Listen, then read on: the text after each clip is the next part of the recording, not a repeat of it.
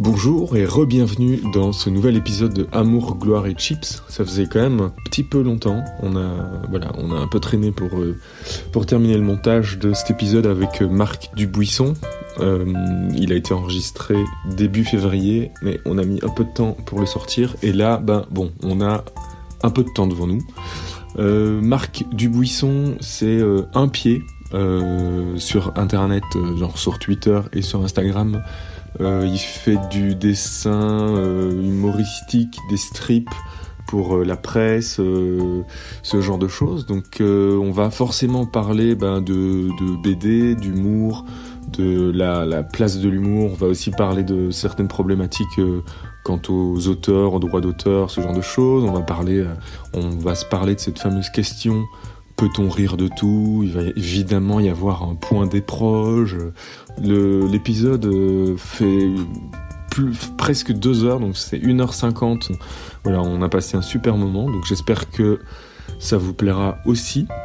Pendant cette période euh, où on doit quand même un peu souvent euh, beaucoup trop rester chez nous, on a décidé avec Pierre de tester des sortes de live, de podcasts en live un peu plus courts sur euh, la chaîne Twitch de Loic Music, qui est euh, notre label, mais qui est aussi euh, la, boîte de production du podcast. Et donc on a une chaîne Twitch sur laquelle on, tente ce fameux rendez-vous live deux fois par semaine. Donc voilà, on va avoir plusieurs invités. Ça se passe en live donc sur la chaîne Twitch qui est Twitch TV, twitch.tv pardon, slash Loic, c'est L-U-I-K, musique M-U-S-I-C. Mais bon, le lien est en description. Et donc, euh, outre les différents lives de musique qu'on peut avoir, il y a aussi donc ce podcast deux fois par semaine et euh, qui est qu'on peut retrouver euh, quelques jours après sur les plateformes traditionnelles. Donc, on, on essaye un peu la, la double mutation du live qui se transforme ensuite en podcast traditionnel. Donc voilà, c'est des petits tests qu'on fait parce qu'on a un peu le temps. Et la dernière petite chose, bah, c'est comme d'habitude le, compte Patreon du podcast qui est toujours existant. Donc si vous avez envie de nous soutenir, si jamais tout ce qu'on fait, ça vous plaît, bah, n'hésitez pas. Donc c'est amourchips.com slash Patreon. Et donc euh, voilà, ça nous permet de continuer à faire des podcasts, de pouvoir continuer à acheter du matos et quand on pourra recommencer à sortir, euh, on pourra se déplacer pour enregistrer les invités. Merci beaucoup, je vous laisse avec Marc et passez un bon moment. Ça n'enregistrait pas. ah, quelle merde. Je te jure. je- Allez. Bon, Bon, ça va, on a perdu que 6 minutes. Hein. Allez, salut. Hein. Oh là là, putain, j'avais poussé sur le truc. Pas cool. ils iront voir la fac. Ils iront voir la fac. Mais euh... oh, il y avait une super belle intro avec Dax Shepard. Regarde un peu Pierre. Il, Il, est est, dégoûté, ouais. il est dégoûté. Il est dégoûté. Putain, moi j'ai fait j'ai fait une heure une heure de train pour venir jusqu'ici et, Et on c'est- m'enregistre pas. C'est dingue. Si je pouvais faire par Skype, hein, Ouais, sinon ouais. y a pas. Il m'est arrivé la même chose. Non, mais là maintenant c'est bon. Hein. Et oh, on va y aller. On a perdu que 6 minutes, ça va. Mais euh, il m'est arrivé la même chose. Là, par contre, c'était après une heure. C'était fou avec euh, Charlie Dupont. Ah ouais. Ça, c'était moche. Parce qu'en plus, c'était le meilleur épisode de ma vie. Genre, euh, tout était super fluide. euh, Il était euh, super, euh, super à l'aise. euh, Enfin, lui, il est toujours super à l'aise, mais je veux dire, la discussion était super fluide. Et bon, voilà. Donc, on va, Bonjour. on va pas refaire le small talk.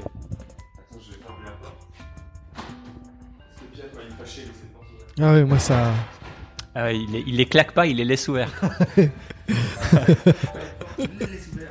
C'est pire, non? Je sais pas. Alors, on, donc, euh, vous, on, on a tous entendu hein, que j'ai fait une grosse connerie, que j'ai poussé, euh, j'ai mal poussé sur le bouton rec. Donc, on va euh, passer. Attendez, on va faire en vitesse. On va passer le small talk, mais On on, a passé, rapide. on a passé Dax, on a parlé de Dax Shepard. On a parlé de. On a parlé d'Angoulême. euh, d'Angoulême. On a Voilà. parlé d'un super week-end pour Pierre. ouais. De Voilà. Toy, on, on a dit. On a pourquoi- parlé de Barbara Louis. ouais. Voilà, donc on mettra Bon, tout Finalement, jamais euh, pourquoi. Voilà. On a parlé de Brad Pitt et de Cri- Cri- euh, Kirsten Kirsten Bell. Kirsten Bell. J'arrive jamais. Christ- Christiane et Kirsten, moi j'ai du mal. et de Claire Danes aussi. Et Claire Adams. Voilà.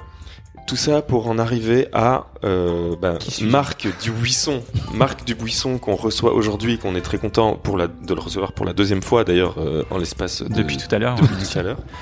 Et, euh, de, et donc la question c'était, mais co- comment comment as-tu mis le pied à l'étrier? Il y avait une blague avec le pied parce que son Instagram c'est un pied, Un tout pied, ça. tout voilà. à fait. Donc on refait les blagues. J'espère qu'il y en aura. Ça marche moins quand on les refait, mais Ouais, ouais, ça marche moins. Enfin, ça marchait déjà pas super euh, la première fois, Ouais, mais c'est vrai que c'était moyen moyen. Au moins, c'était spontané. Quoi. Là, voilà, c'est- ça, ça avait le mérite d'être spontané.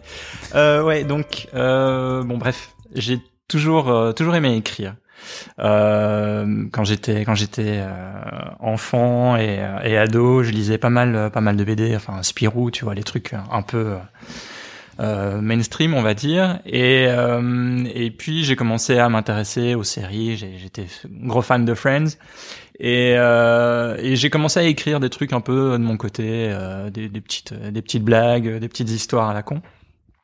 Et j'aimais vraiment ça. Euh, j'ai essayé de les dessiner aussi quand j'étais ado, et puis ça m'énervait parce que évidemment, quand tu te compares à Franquin, euh, quand tu commences à dessiner, c'est il y a un- une espèce de, de fossé quoi. Tu vois entre les deux. ouais. Et je me dis ouais, j'y arriverai jamais. euh, c'est c'est bon, je laisse tomber. euh, je me mets à l'écriture. Et, euh, et du coup, je me suis dit bah tiens, je vais euh, je vais commencer à écrire pour euh, je sais pas pour le cinéma, pour pour des séries euh, courtes, Euh, parce que j'aimais bien le, le format un petit peu, euh, tu vois les, les, les séries, les sitcoms américains où t'as vraiment des vannes qui arrivent régulièrement. Et, euh, et puis je me suis rendu compte qu'en fait c'était un gros merdier pour financer. Enfin voilà, tu dois trouver des gens avec qui bosser, tu dois trouver des financements. Enfin il y a des producteurs qui te disent tu peux pas faire ce que tu veux exactement. Et ça c'était en quelle année? Ça c'était euh, vers euh, 2000, 2001.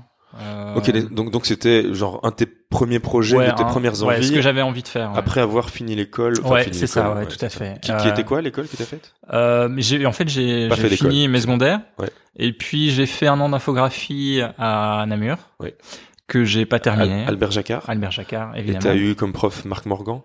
Non, je l'ai pas eu. Ah ouais. Je l'ai pas eu. c'est un ami était, à ouais. nous, c'est un ami à nous, donc on va rendre hommage aussi à Marc euh, qui nous a quittés il y a fait, une ouais. dizaine de jours, 15 jours.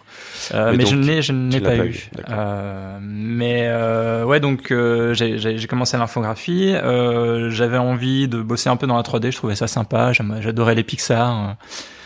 Euh, et puis je me suis rendu compte qu'il fallait quand même un certain euh, talent de dessinateur pour bosser là-dedans. Et puis que la 3D c'était un peu un peu chiant aussi à faire. C'était très euh, très technique. Quand je me suis rendu compte que tu partais à chaque fois d'un cube pour faire tout ce qu'il y a à faire, je me suis dit ouais, pff, voilà, je suis un peu euh, je suis un peu feignant, feignant et impatient. Donc euh, c'était pas du tout mon truc.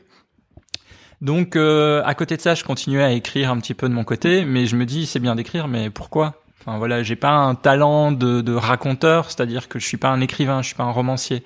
Euh, je, je peux pas décrire des situations en trouvant les bons mots, les, les bonnes formules. Euh, donc j'étais vraiment, euh, j'écrivais dans le sens euh, scénario, dialogue. Euh, et ça, plutôt ça- dans la punchline, quoi. Voilà, c'est ça. C'était c'est ça ou le hip-hop. Ouais. c'est ça. Exactement.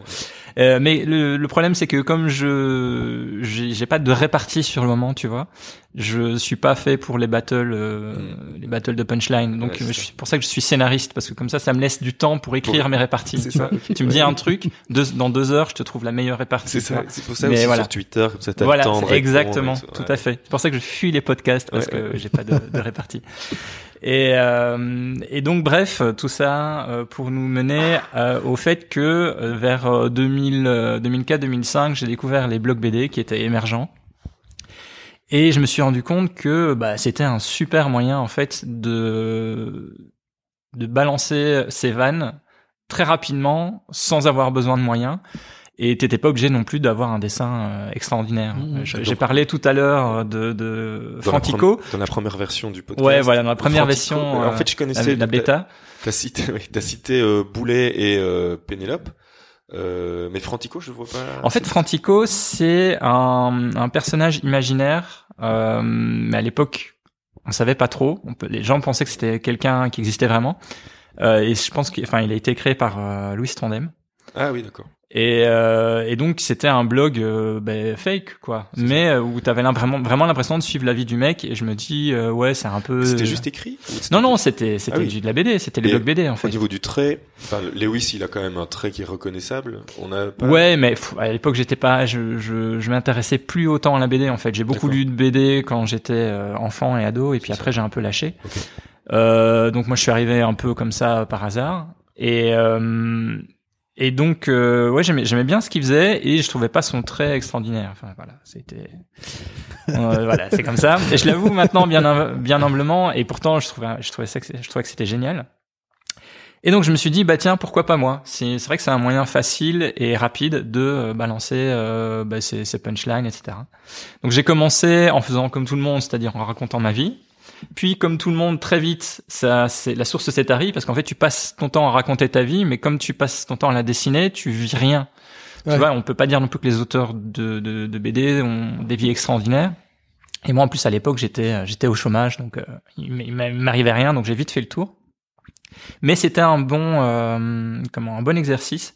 Je me, je m'obligeais tous les matins, en fait, à me lever vers vers 7h30 parce que j'étais au chômage, donc t'es au chômage, tu perds vite euh, le sens de des horaires, etc. Tu te Mmh. lèves à midi, euh, voilà.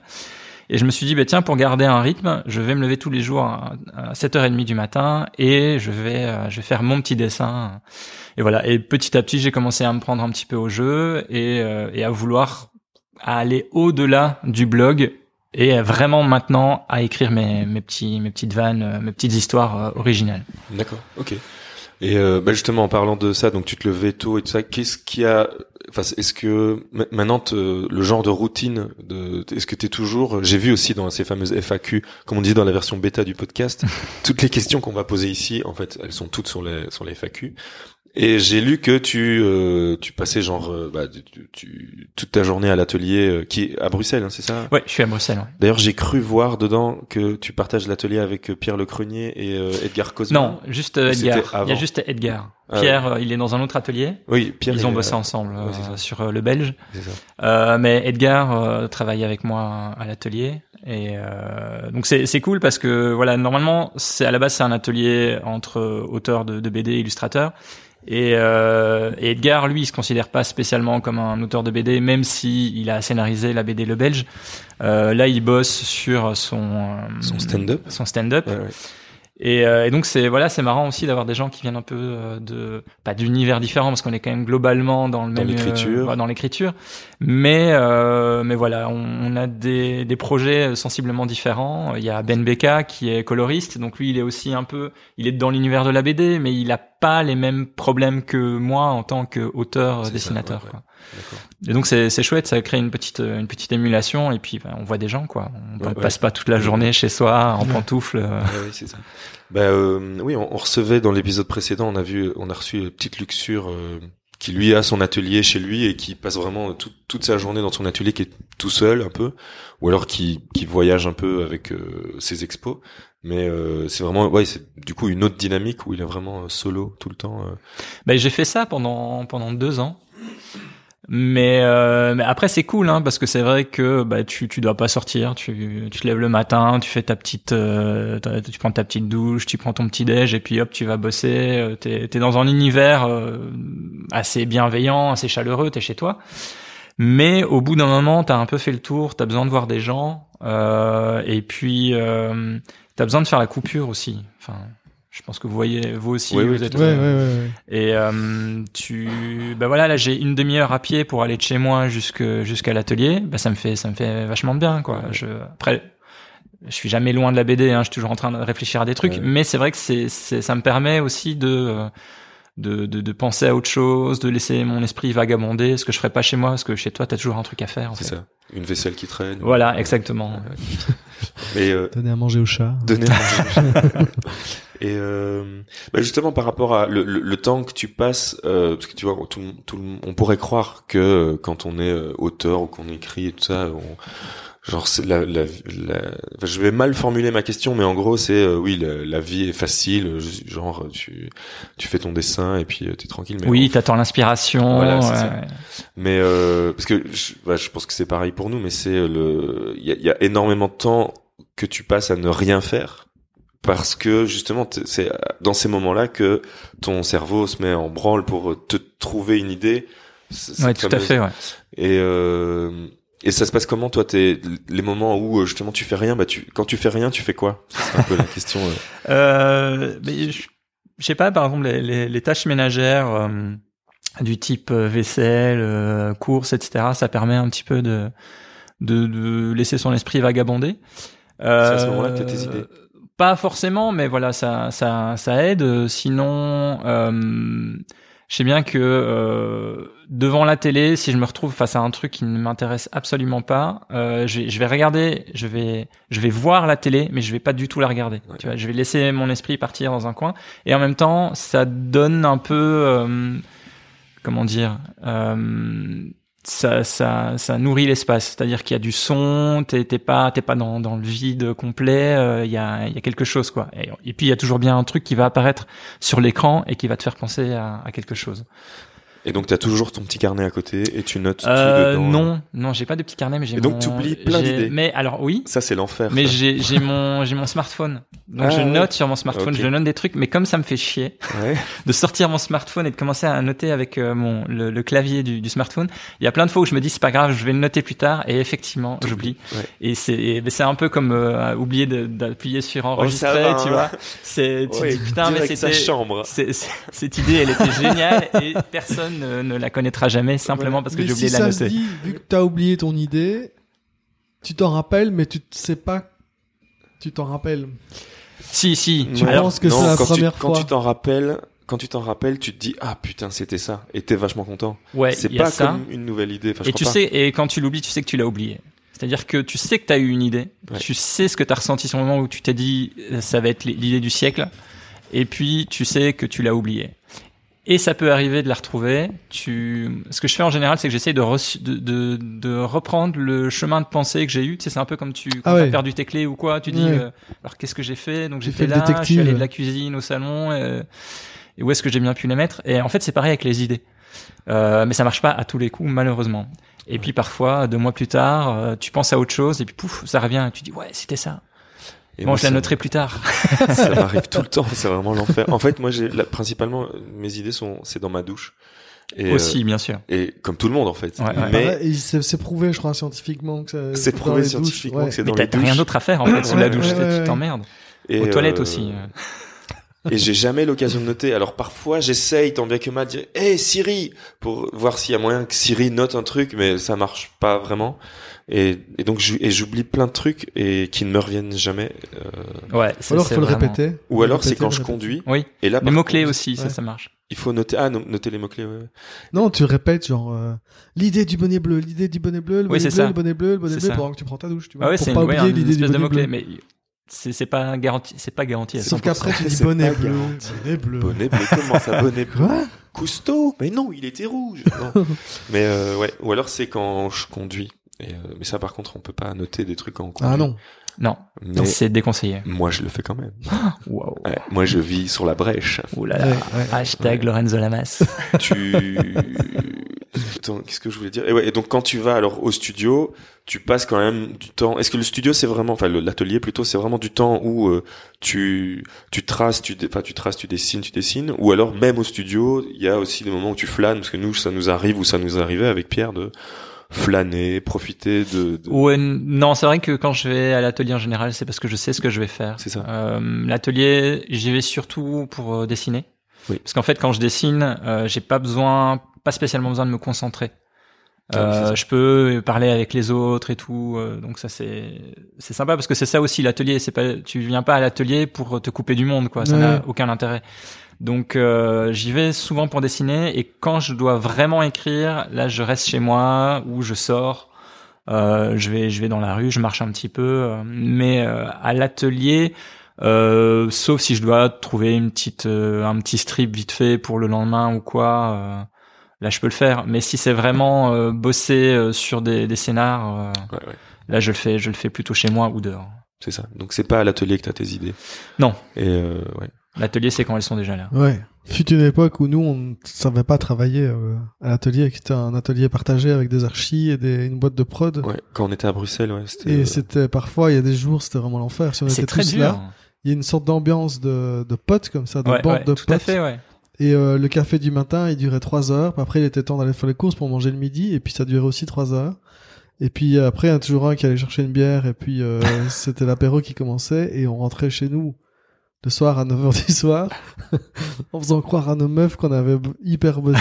C'était vraiment fais horrible. quand même gaffe à ce que tu dis parce qu'elles écoutent euh, Oui, les, c'est podcasts nos meufs Est-ce qu'elles écoutent vraiment ou est-ce qu'elles vous disent ah oui il était vachement bien le dernier podcast? Ah, bonne juste pour vous faire je sais pas, plaisir. c'est- on C'est va voilà, mais comme ça vous saurez, vous saurez un petit test. Ah oui, voilà. Si- chérie, si tu On écoutes, va dis distiller des petites infos comme ça. Oui, voilà. Mais euh, ouais, mais en fait c'est très personnel l'écriture, donc euh, c'est un truc que tu fais un peu dans ton coin. Enfin, Ouais.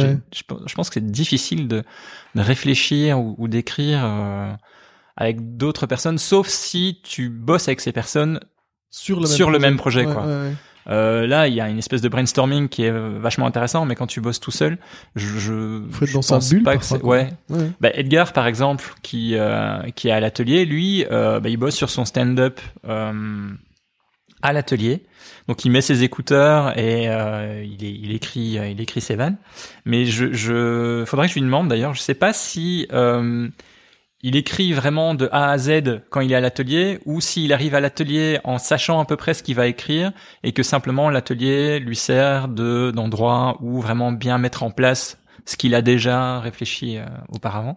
Mais je ne pense pas que ce soit un endroit où tu puisses euh, avoir l'étincelle pour euh, créer quelque chose. C'est ça. Sauf au, au détour d'une discussion ou quoi. C'est ça qui est intéressant aussi, Mhm. c'est de discuter un peu avec les autres. Mais là, tu, tu ne travailles pas euh, consciemment, en fait. Tu discutes et puis quelqu'un dit quelque chose ou toi tu dis quelque chose et tu dis ah ouais là il y a un truc quoi. Mhm. Mais euh, mais sinon, euh, je pense que c'est vraiment très personnel. C'est ça. D'ailleurs, euh, Edgar, qui est dans notre liste de prochains invités, là, c'est peut-être l'occasion de faire une, une- de lancer une invitation officielle via Marc pour euh, un prochain épisode. Mais euh, et donc justement, et ça c'était une de mes questions aussi, vu que toi tu es euh, plutôt dans l'écriture, la scé- scénarisation et tout ça, tu vois où je veux en venir. Est-ce que toi aussi, à un moment, tu t'es dit ah tiens le stand-up tout ça, c'est un truc qui m'intéresse? Euh, Oui, j'aime bien, j'aime bien le stand-up.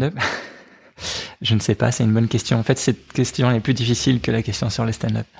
Euh, non, j'aime bien le stand-up, mais je suis terriblement mal à l'aise euh, en public. Donc ça, je sais que je pourrais pas. Après, il y a des gens hein, très timides qui justement se forcent à à faire des pièces de théâtre ou aller euh, sur scène en stand-up.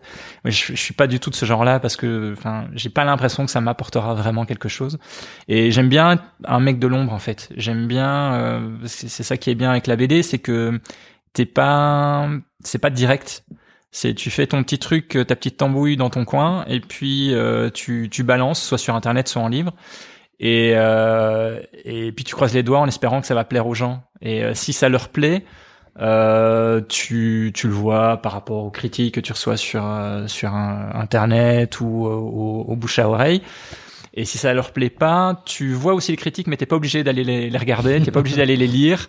Et enfin, tu vois, c'est moins direct, quoi. Un mec qui fait du stand-up, il a, Ouais, il a un il rire ou il a pas de rire, quoi. Ouais, et, ouais. euh, et ça, c'est vraiment très difficile. Et, et je suis pas non plus un, un comédien, c'est-à-dire que du stand-up, si t'as des super blagues, mais que tu sais pas les, Oui, les ça. Dire, quand même un jeu. ouais. ça, n'a- ça ne marchera jamais, en fait. Et c'est ça qui est, qui est horrible.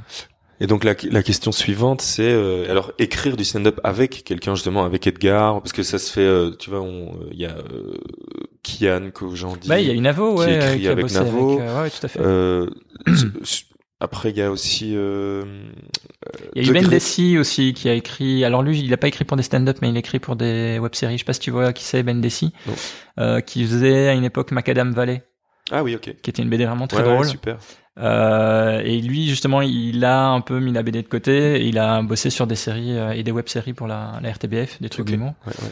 Euh, ouais, moi ça me plairait, ça me plairait. Euh, mais après, il faut, voilà, il faut que j'ai du temps pour ça parce que Ouais. étant donné que maintenant la BD c'est vraiment mon gagne-pain à temps plein. Ouais, ouais.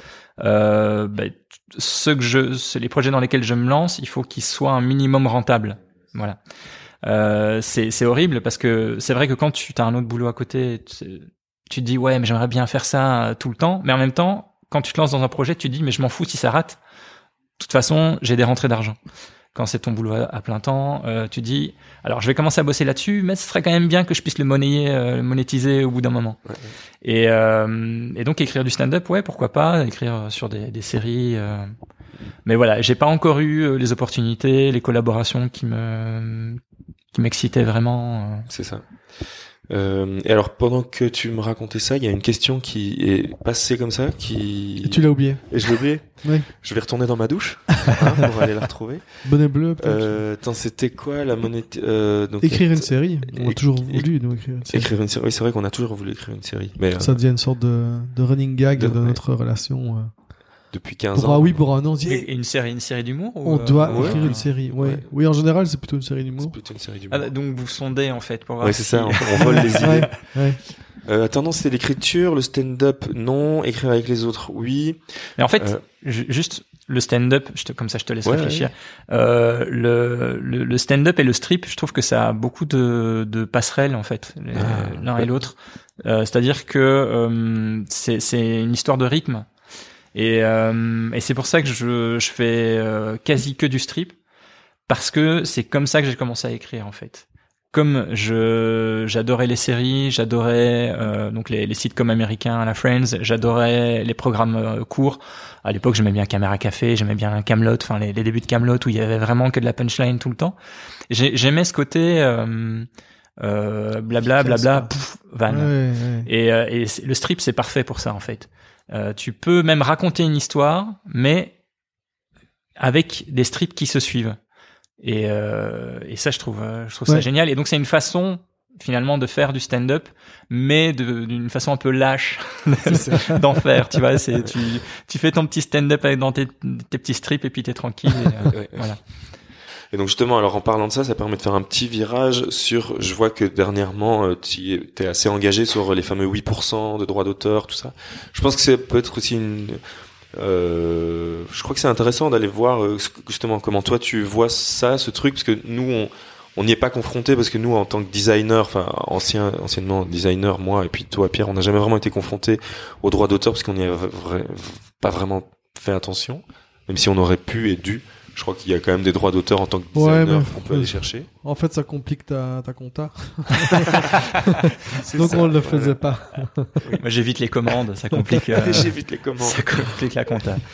Mais euh, ben, donc vas-y, si, si tu peux euh, nous raconter Après, la problématique. Ouais, je suis euh, pas, je suis pas la meilleure personne pour en parler, mais euh, c'est vrai qu'il y a, il y a un gros problème dans dans ce métier, euh, c'est que les gens qui sont à la base des œuvres euh, sont les personnes qui retirent le moins de ces œuvres, en fait.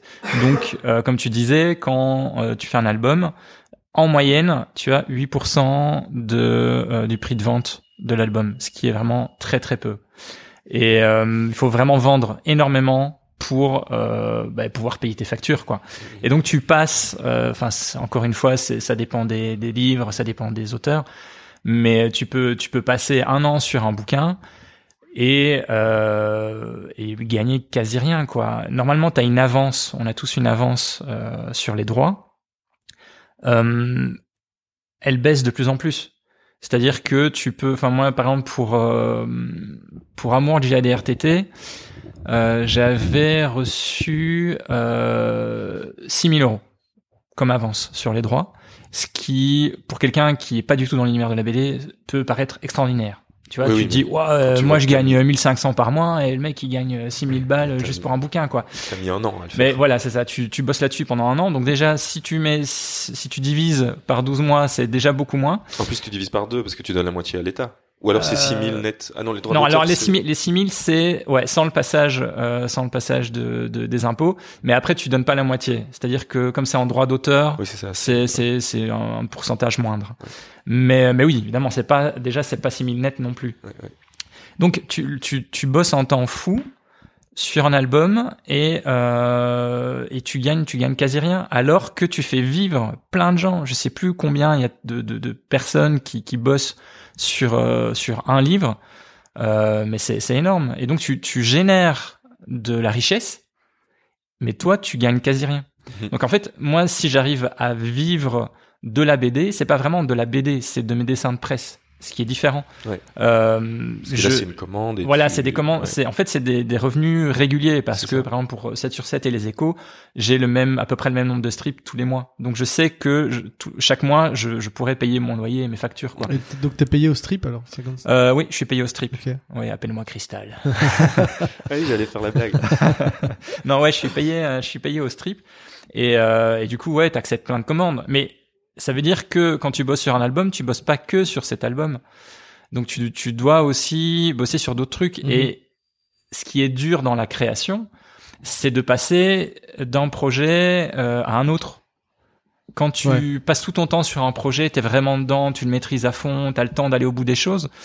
Quand tu te dis euh, bon là je vais bosser deux heures euh, sur mon bouquin et puis après il faut que je réfléchisse à mon dessin de demain, c'est très dur de, de se de reprendre un temps de concentration pour te remettre dans, dans le bain quoi. Et donc c'est quelque chose qui te prend énormément de temps. Euh, c'est du temps que tu peux pas compter non plus parce Mhm. que euh, si je dis je vais à l'atelier euh, de euh, 10h jusqu'à 18h, les gens se disent bon ça va moi je vais au boulot aussi de, de 10h à 18h.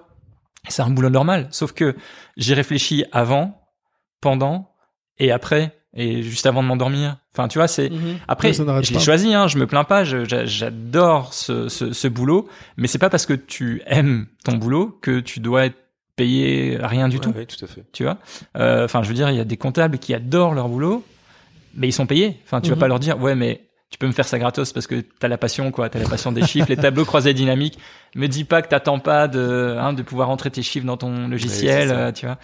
Et euh, non, donc c'est c'est c'est pas normal. Il y a des gens des auteurs qui peuvent en vivre bien parce qu'ils vendent bien, mais c'est très peu par rapport à la plupart des gens. Mais moi, je, je fais partie de ceux qui, qui, qui gagnent leur vie grâce à la presse. Tout le monde, tous les auteurs de BD n'ont pas la presse à côté. Euh, et, euh, et donc voilà, c'est très compliqué. Il y a, je pense, euh, cinq, à peu près euh, un peu plus de 50% des, des auteurs de BD qui n'ont pas le SMIC français. Je pense que ça équivaut à 1200, quelque chose comme ça par mois. Euh, et euh, il y en a plus de 30% qui vivent sous le seuil de pauvreté, quoi. Mhm. Alors euh, oui, c'est un job, euh, c'est un métier passion, mais c'est un métier. Ouais, ouais, C'est un fait. truc qui te prend ton temps, ton énergie, euh, et ton ton comment ton propriétaire va pas dire ouais. Tu fais un job passion, tu fais de la BD, des petits Mickey. Moi j'aime bien. Voilà, voilà un loyer passion. Voilà, voilà, je suis, je, je me sens mécène là. Je suis propriétaire passionné. Voilà, je te c'est laisse ça. euh, la part. Donc et c'est ça et plein de gens plein de gens comprennent pas enfin j'ai eu- globalement les réactions que j'ai eues euh, en- en- quand j'en ai parlé sur un- sur internet étaient euh, très positives les, les gens ne ne Ne se rendent pas compte pas, de ça ça. ils ne savent pas Ouais. Et quand ils découvrent ils trouvent mm, aussi que c'est pas normal euh, et puis t'as toujours ceux qui disent bah t'as qu'à changer de métier ou euh, oui il y a toujours Oui, à je se me rappelle, plaindre euh, t'as tu qu'à vois, parler avec l'éditeur Dans, dans la musique, euh, j'avais entendu parler de Madonna qui avait réussi à négocier euh, un dollar par euh, par album vendu. Alors que Albums qui sont c'est 20 vendus centimes. euh, 20 dollars, quoi, tu vois. Ouais. Alors que normalement, c'est 20 centimes, ouais. Ouais. Enfin, genre, à Et, et on se dit, enfin, ça, ça, je m'étais dit, mais c'est fou, quoi. Madonna, elle, elle, elle a en fait que 1 euro euh, par CD ouais, vendu, c'est- complètement dingue. Et, euh, Mais le, le truc, en fait, le truc, c'est que les, comment dire, en musique, alors t'as la crise, la crise de, de l'industrie du disque, euh, de- du streaming, etc. Je connais pas vraiment les tenants et les aboutissants, mais euh, tu peux euh, aussi gagner de l'argent de différentes façons. C'est-à-dire que tu peux faire des concerts, par exemple. Ouais. En BD, c'est beaucoup plus compliqué. Il y a des auteurs qui font euh, des Des concerts. des, des concerts. Oui, bah il y a des concerts dessinés, euh, mais euh, il y a des auteurs qui font euh, des, des animations en école ou dans des centres de loisirs, etc. Mais tout le monde n'a pas la fibre d'un animateur. Enfin, moi, je, moi, je me vois pas aller quelque part et dire, hey les enfants, je vais vous apprendre à dessiner. Voilà, c'est pas, c'est pas mon truc. Mhm. Euh, et, euh, et les dédicaces, jusqu'à jusqu'à il y a peu, euh, les centres de dédicaces, on gagnait absolument rien là-dessus. Si tu gagnes ce que tu gagnes sur la vente d'un livre. Jusqu'à il y a peu, tu veux dire que maintenant, Jusqu'à il y a c'est peu. payant. Maintenant, il y a un mouvement euh, qui est parti des, Des des, États-Unis, sans auteurs. doute. De Euh, l'Amérique. L'argent, ça vient de l'Amérique. tout le Ouais, non mais en, en Amérique justement, je pense que les, les auteurs font font payer leurs dédicaces. euh, euh, et chez nous, en fait, c'est maintenant certains festivals qui commencent à rémunérer Ah, les le auteurs qu'ils qui invitent. paye. Ouais. Ah oui, c'est pas le, la personne qui veut sa dédicace qui donne. Non, euh, parce que c'est ça, j'avais déjà vu qu'il y a des acteurs américains Oui. plutôt Comme de dans les. Comic Con et tout ça. Comic font- Con, ça, ouais. qui font payer leur dédicace. Mais Ou quand tu fait- prends une photo avec dans ce genre de lieu. euh, Ouais, c'est ça, exactement. Dédié. Mais chez nous, je pense qu'il y a en, en, en France et en Belgique, il y a une, il y a une vision un peu plus euh, plus romantique de la culture, c'est-à-dire que on, on se on part du principe que la culture doit, accessi- doit être accessible à tout le monde. Donc, on n'a pas vraiment envie de forcément envie de répercuter euh, le, le prix de la dédicace chez les gens.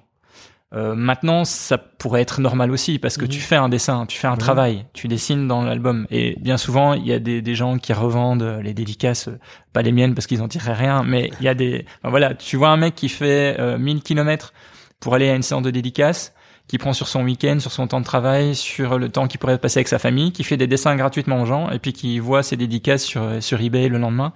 Bon, c'est pas Ouais. c'est pas très agréable. Donc de plus en plus, il y a les euh, festivals qui euh, qui commencent à euh, rémunérer les auteurs pour euh, pour leur venue, ce qui est normal parce que là aussi tu génères de l'avenue des gens, de, de Et puis les gens l'argent. payent peut-être aussi leur place pour euh, aller au festival. Oui, alors il y, a- il y a des festivals qui sont gratuits et d'autres qui sont Ouais, qui sont payants effectivement. Ouais, ouais. Donc euh, de plus en plus, ça commence à rentrer dans dans les mœurs. En tout cas, ça commence à l'idée fait fait son chemin dans dans les festivals, mais c'est c'est pas du tout encore euh, systémi- systématique quoi. Systémique. Ouais. Alors, féminisme. Euh, C'est un lapsus de SJW. C'est ça. Euh, Pierre, tu avais une question, le temps que je retrouve la mienne. C'est avec le bonne- fil rouge du podcast. Et, euh, retrouvera-t-il sa question Ouais. C'est en fait une question de merde Une Euh, question super nulle. euh, à laquelle je répondrai à la fin oui. Euh, Rappelle-moi ton prénom. Non, mais parce que c'était toujours donc sur ce truc des, des, des 8%. Après, donc nous, on n'a jamais vraiment été confrontés à ça, comme je disais, parce Ouais. que on est plutôt sur de la commande régulière. Enfin, euh, voilà. Et euh, et donc les autres moyens. ap- Après, moi, de, de l'autre côté de la barrière, parce que je suis aussi musicien et tout ça, donc euh, forcément, oui, par rapport au stream et par rapport aux, aux royalties sur les albums vendus et tout ça, c'est vrai que c'est pas beaucoup. Mais comme tu disais, on on a euh, de l'argent sur le côté. Soit, bah, c'est surtout comme ça qu'on vit. C'est les concerts qu'on fait. Et euh, et puis après, il y a le, le- Il y la a un peu de partie, euh, merchandising aussi. il y a le merchandising et puis il y a la partie publishing aussi où parfois certains des artistes avec qui on bosse euh, ont le- leur musique qui est euh, qui est mise dans un film ou dans une pub et donc là il y a quand même euh, c'est le, Ouais. le monde voilà mais après moi je me posais la question imagine donc c'est 8% il y a s'il y a au moins 10 ou 12 personnes dans la chaîne qui travaillent sur le truc, finalement, ils n'ont jamais que 8% chacun, tu vois. Donc tout le monde a 8%. Non, c'est- ça, ça se passe pas comme ça. Le, alors et le, donc le voilà, camembert, j'imagine ça se passe pas comme ça. et le, donc, le, euh, le, le- le camembert, je l'ai pas euh, vraiment en tête, mais euh, de toute façon, celui dans la chaîne, celui qui gagne le moins, c'est Toujours le, l'auteur. c'est Les toujours imprimeurs. l'auteur. C'est les C'est les imprimeurs. Non, et alors, bah justement, alors le- l'argent par. Finalement euh, Euh, Qui donc, sont y a- les méchants Il faut, y a euh, ben, les éditeurs prennent pas mal. Après, euh, c'est, c'est, en fait, ce serait pas dérangeant si c'était mieux euh, Réparti, redistribué, voilà, ça. mieux ré- réparti.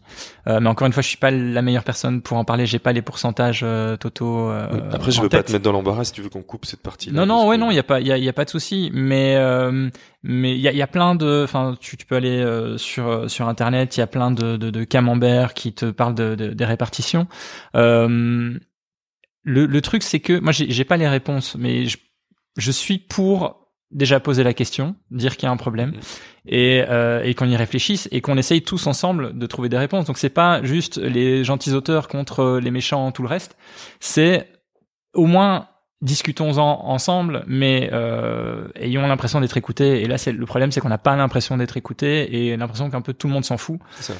Et tu te dis ouais, mais enfin, s'il y avait pas d'auteur, il y aurait pas de BD tout simplement, et il y aurait, enfin, les autres ne vivraient pas non plus. Tout le, tout, tout, tout se plante, quoi. Oui, c'est ça. C'est ça le problème. C'est quand même ça au final qu'on vend. C'est c'est le même, enfin c'est c'est le même problème, mais euh, pas avec la même importance euh, chez les chez les agriculteurs, parce que chez les agriculteurs c'est vraiment un truc primaire, quoi. C'est c'est la nourriture. C'est si tu manges pas, tu tu meurs. Donc c'est pas normal que les agriculteurs qui sont à la base de du système gagnent aussi peu, vendent parfois à perte. Ouais.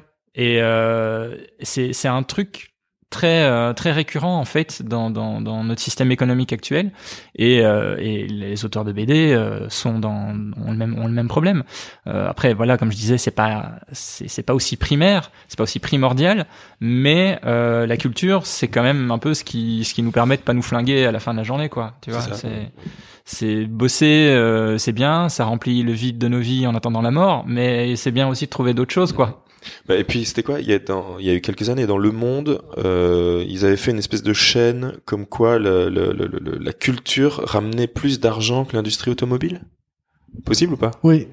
Ah, tu, tu acquiesces, Pierre. Mais pareil, on n'est pas les bonnes personnes pour en parler. Euh, et je n'ai pas, T'as le- pas la les camemberts en tête non plus, euh, exact. non mais, Mais, euh, c'est oui c'est euh, récurrent les bonnes quoi études, mais ouais, j'ai vu passer cette information-là plusieurs fois. mais c'est enfin je vais Mais pas parce que quand, quelqu'un va au théâtre, va au cinéma, ben ça. il, il consomme parce que fait, ben, ouais. il utilise bon une bagnole ou des transports en commun, mais donc il dépense ça, il va manger avant, il va manger après, il consomme sur place, il achète des trucs, il... enfin il y a toute une circulation d'argent qui se crée, euh, qui il crée des richesses. La, pe- la personne qui va à un, un- à un spectacle ou qui va chercher de la culture crée une circulation d'argent. Mais ce spectacle existe Ouais. grâce à celui qui euh, fait l'écrit, qui le Ouais. crée pour finalement pas grand chose parce qu'il est juste à la base quoi. Donc lui il a un petit un petit truc, euh, Exactement. une petite partie. Est-ce que c'est pas aussi, euh, tu vois, à un moment des, parce que là, en l'industrie musicale ou la BD et tout, c'était, euh, peut-être que ça fonctionnait très bien il y a 30 ans ou il y a 50 ans, et que l'industrie, enfin, tu vois, le, le- le- la société aujourd'hui, les industries sont pas, ont évolué. Bah, C'est plutôt le streaming euh, dans la musique. bah, euh, les gens sont tout habitués chamboulé. au gratuit, quoi. Les gens sont habitués au gratuit, mais le système de rémunération, il a pas changé en fait. Euh, ouais et puis euh, et puis maintenant on est aussi toujours dans le prix le plus bas. Ouais. Tu vois, c'est enfin moi quand je, je vois un je sais pas une pub Leclerc où ils disent toujours on aura toujours le prix le plus bas, ben moi ça me donne pas envie d'y aller parce que je sais que c'est pas parce qu'ils vont vraiment couper dans leur marge, c'est Ouais. simplement qu'ils vont vraiment pousser les producteurs À vendre le, le moins possible. Euh, J'avais vu par exemple un reportage sur euh, comment sur euh, le, le fair trade, le commerce équitable, et euh, ça racontait que évidemment les grandes surfaces ont vu le filon, ils se sont dit bah nous aussi on va faire du commerce équitable. Euh, et ils ont commencé à pousser euh, les producteurs à, à baisser leurs prix. Donc au final, c'est du commerce équitable, mais avec le prix qui baisse tout le temps, tout le temps plus quoi. Et comme ils ont des gros leviers de pression, les, les, enfin comme les grandes surfaces ont des gros leviers de pression, les producteurs sont obligés de, de dire ok. Et donc au final, on se retrouve avec un label commerce équitable, Qui mais qui ne l'est pas. Ouais, ouais. Et, euh, et c'est toujours comme ça. À force de vouloir euh, payer le moins cher possible, il n'y a pas, il a pas de secret en fait. Si t'achètes euh, ton t-shirt à, à 3 euros, c'est parce que t'as un môme ou quelqu'un euh, au Bangladesh qui euh, qui va bosser de 8 heures à 23 heures euh, Pour que sur ton sur ton t-shirt pour rien quoi. Donc à un moment donné, il faut, faut aussi accepter les choses et tu dis bon ben soit je j'achète un truc plus cher, soit j'ai pas les moyens de m'acheter ce truc plus cher, donc ben je fais attention, je fais de la récup, euh, je vais acheter en seconde main, enfin tu vois, il y a toujours euh, moyen. Oui, oui. Euh, soit ben, j'attendrai le mois prochain pour m'acheter euh, tel CD ou tel album. Euh, ben, soit tu contribues à ça. Alors je dis ça, mais je contribue tout autant. C'est vraiment une remise en question qui est très très difficile, et je pense pour tout le monde, parce qu'on est on a vécu comme ça depuis qu'on est tout petit, et on n'a jamais réfléchi à ça. Et maintenant, on commence seulement à réfléchir à ça. Euh, surtout nous qui sommes dans le milieu artistique et créatif, où on se rend compte du côté un peu pervers de la chose. Euh, mais c'est normal, c'est vraiment remettre ta vie en cause, quoi, tes, croyances en cause. C'est très très compliqué. Et je, reviens, tu disais pour le, système de financement des BD qui n'a pas forcément évolué depuis 30 ans. Par exemple, euh, une des raisons pour lesquelles le pourcentage est si faible, c'est parce que à une époque, euh, les BD ne sortaient pas forcément directement en album. Souvent, il y avait une prépublication dans les magazines Mm. parce que il y a 30-40 ans, il y avait encore pas mal de magazines de BD. Et euh, mais du coup, ça veut dire quoi? Ça veut dire que les auteurs étaient payés pour les planches qu'ils remettaient au magazine, et puis ensuite ils recevaient 8% sur les ventes d'albums. Ah Ce qui veut dire qu'ils avaient, ils avaient quand même reçu de l'argent à la base. Donc au départ, c'est une commande. Pour lesquels ils étaient payés pour le magazine. Voilà, c'est ça. Au, dé- au départ, ils étaient payés pour les planches qu'ils publiaient dans les magazines, et puis ensuite, ça partait en album.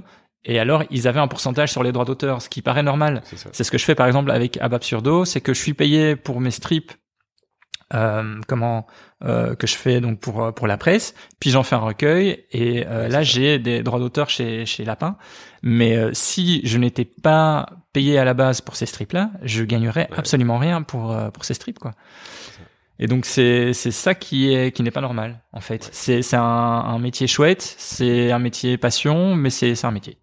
D'accord. Et alors, c'est quoi les, euh, les les assos ou les gens qui justement, euh, tu vois, si, si on veut s'intéresser un peu plus au problème, c'est qui, c'est qui les défenseurs de ça et où est-ce qu'on peut en lire plus euh, Euh, alors il y a le snack, il y a le Le snack euh, ouais je pense un syndicat national des auteurs. Ok.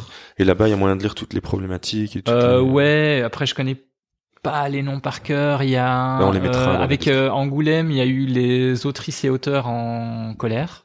Ok. Euh, Mais j'ai vu passer, tu l'as partagé. ouais, je ouais, c'est ça. Et donc, et c'était quoi Ils sont venus sur scène et ils ont. euh, Ouais, c'est ça. En fait, c'est tout un collectif euh, de d'auteurs et d'autrices qui euh, ont fait des actions pendant tout le pendant tout le festival et qui à la fin ont euh, discuté sur sur la scène.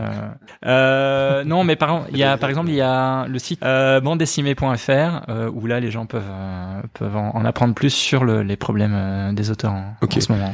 Ben, on mettra le lien dans la description du podcast. Parfait. Pour euh, oui, parce que je pense que c'est important et c'est euh, intéressant surtout que les gens, euh, vu qu'en plus on a une une audience qui se compte à un million de- d'auditeurs, que les gens soient sensibilisés à la à la Des problématique. millions.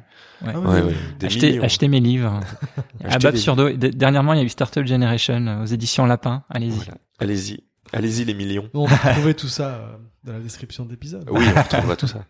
D'ailleurs, justement, en parlant de réseaux sociaux, euh, j'ai lu dans ta bio que c'est grâce aux réseaux sociaux que tu as pu, et tu l'as dit aussi au début. Et euh, qu'est-ce que tu nous qu'est-ce que tu nous donnerais comme conseil pour pouvoir justement être écouté par des millions d'auditeurs en tant que podcast? Parce que là, on, on est plutôt sur des milliers. Alors, je suis plutôt sur des milliers aussi, donc si, voilà, si est- quelqu'un voilà. me donne un conseil, donne-le-moi. On est au. Euh, de non, milliers en à fait- milliers, de milliers à milliers. Qu'est-ce qu'on devrait faire, tu crois Je, euh je pense que c'est, euh, il y a vraiment une part de chance, et Ouais. c'est ça qui est génial et horrible à la fois. C'est que tu dis que tout peut arriver. C'est en fait, c'est comme le loto en fait. Tu dis que tout peut arriver, euh, mais tu peux passer des années sans qu'il se passe rien. Je, je suis sur Twitter depuis euh, 2010 et euh, j'ai sorti mon premier album euh, BD en 2009 et jusqu'à euh, 2016 j'avais euh, je suis allé jusqu'à 5 600 euh, abonnés Ah oui, 5 600. ouais 5 Ok. 600 et euh, et puis euh, donc j'ai commencé à faire mes BD à Babsurdo euh, et je pensais que ce serait mon dernier livre en fait. Je me disais j'en ai marre, de toute façon ça sert à rien, les gens ils ont pas envie de lire mes BD, euh, j'abandonne. Je vais juste faire le dernier livre que j'ai envie de faire. Je vais prendre tous les tous les scénars que j'ai dans mon dans, dans que j'ai noté justement sous la douche Oui. et que j'ai jamais pu utiliser. Et je vais les dessiner moi-même parce qu'au départ je cherchais des dessinateurs pour le faire et euh, je me suis dit je vais les dessiner moi-même, je vais y aller à fond et je vais me faire plaisir et ce sera mon dernier bouquin quoi. Ce sera euh, voilà. Et euh, et puis euh, donc j'ai commencé à faire ça. Puis j'ai je me suis dit bah tiens ça serait marrant que en plus des strips absurdes, je mêle l'absurde à l'actualité. Et Donc j'ai commencé à faire mes strips d'actualité et là il y en a un ou deux qui ont été euh, partagés par euh, des personnes qui avaient beaucoup de beaucoup de contacts, beaucoup de followers. Et puis il y a eu un article sur Topito. Alors ça c'est Ah ouais, là, là, c'est toujours là que ça commence. Je pense que tu peux demander à plein de gens, plein d'artistes. euh, Alors ça a commencé par où? Un article sur Topito. Topito. J'ai les 13 meilleurs dessins de ce- cet auteur. Wow. Et, euh, et là, ça, je sais pas, en deux, deux jours, euh, je suis passé de 600 à 5000, euh, 5000 personnes. Et, euh, et, puis voilà, ça a commencé à, enfin, ça a continué à, à augmenter. Et euh, bah, il y a pas de secret, hein, plus. Alors que plus toi, il la qualité de tes dessins est restée médiocre. Ouais, bah absolument, c'est ça. Mais je pense que les followers le sont aussi, donc Oui, euh, a ça, pas de voilà. souci.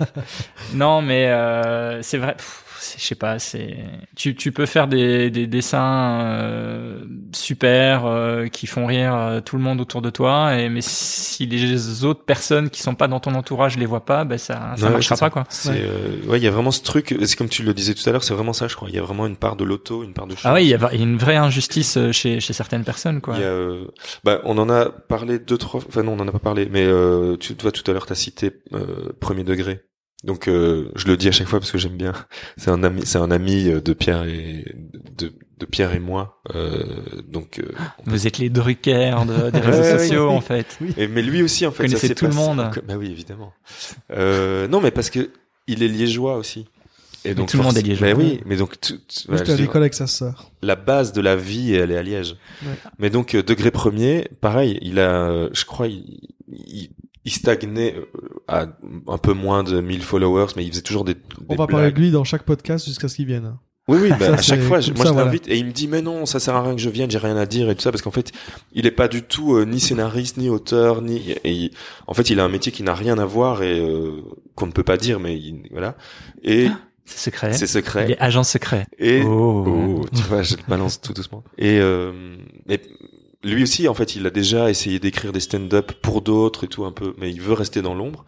Et, euh, et pourquoi je disais ça? Parce que de- du, du jour au lendemain, je crois, il a fait son tweet sur euh, la chemise des iguales, euh, tu vois, cette fameuse blague, euh, genre ma fille a vomi sur ma chemise des iguales, mais j'arrive pas à savoir où. Et ça, c'est son tweet qui a qui l'a fait exploser. Qui a Et- percé.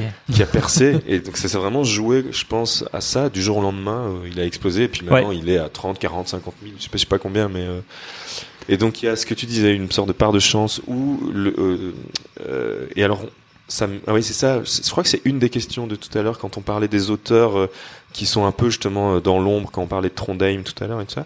Il y a euh, je pense que ça a été arri- c'est arrivé un peu de la même manière mais pour Georges Clooney l'auteur de BD pas l'acteur qui genre du jour au lendemain ça a été euh, donc ce qu'on appelle le overnight success où je crois une nuit et je crois je me souviens de cette nuit où euh, ouais ouais, ouais. c'était tr- c'est très romantique euh. Ouais, ouais, non, c'est beau. et euh, genre sur Twitter comme tout- tous les soirs toutes les nuits et puis à un moment donné tu vois apparaître le, un des premiers dessins de Georges Clooney qui est hilarant enfin tu vois c'est un, un- une sorte de personnage qui est habillé un peu comme Flash Gordon ou je sais pas quoi une sorte de super héros et son nom c'est Georges Clooney. Donc déjà le Ah, truc qui te ouais, fait exploser ouais. la tête. Tu te dis mais putain qu'est-ce que c'est que ce truc quoi.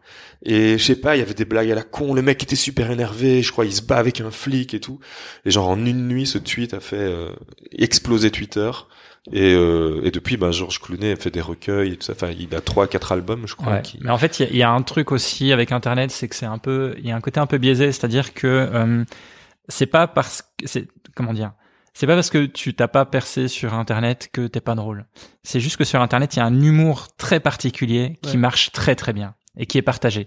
Euh, l'hu- L'humour un peu absurde marche super bien. Je- Enfin, je suis, je suis bien placé pour le pour le dire.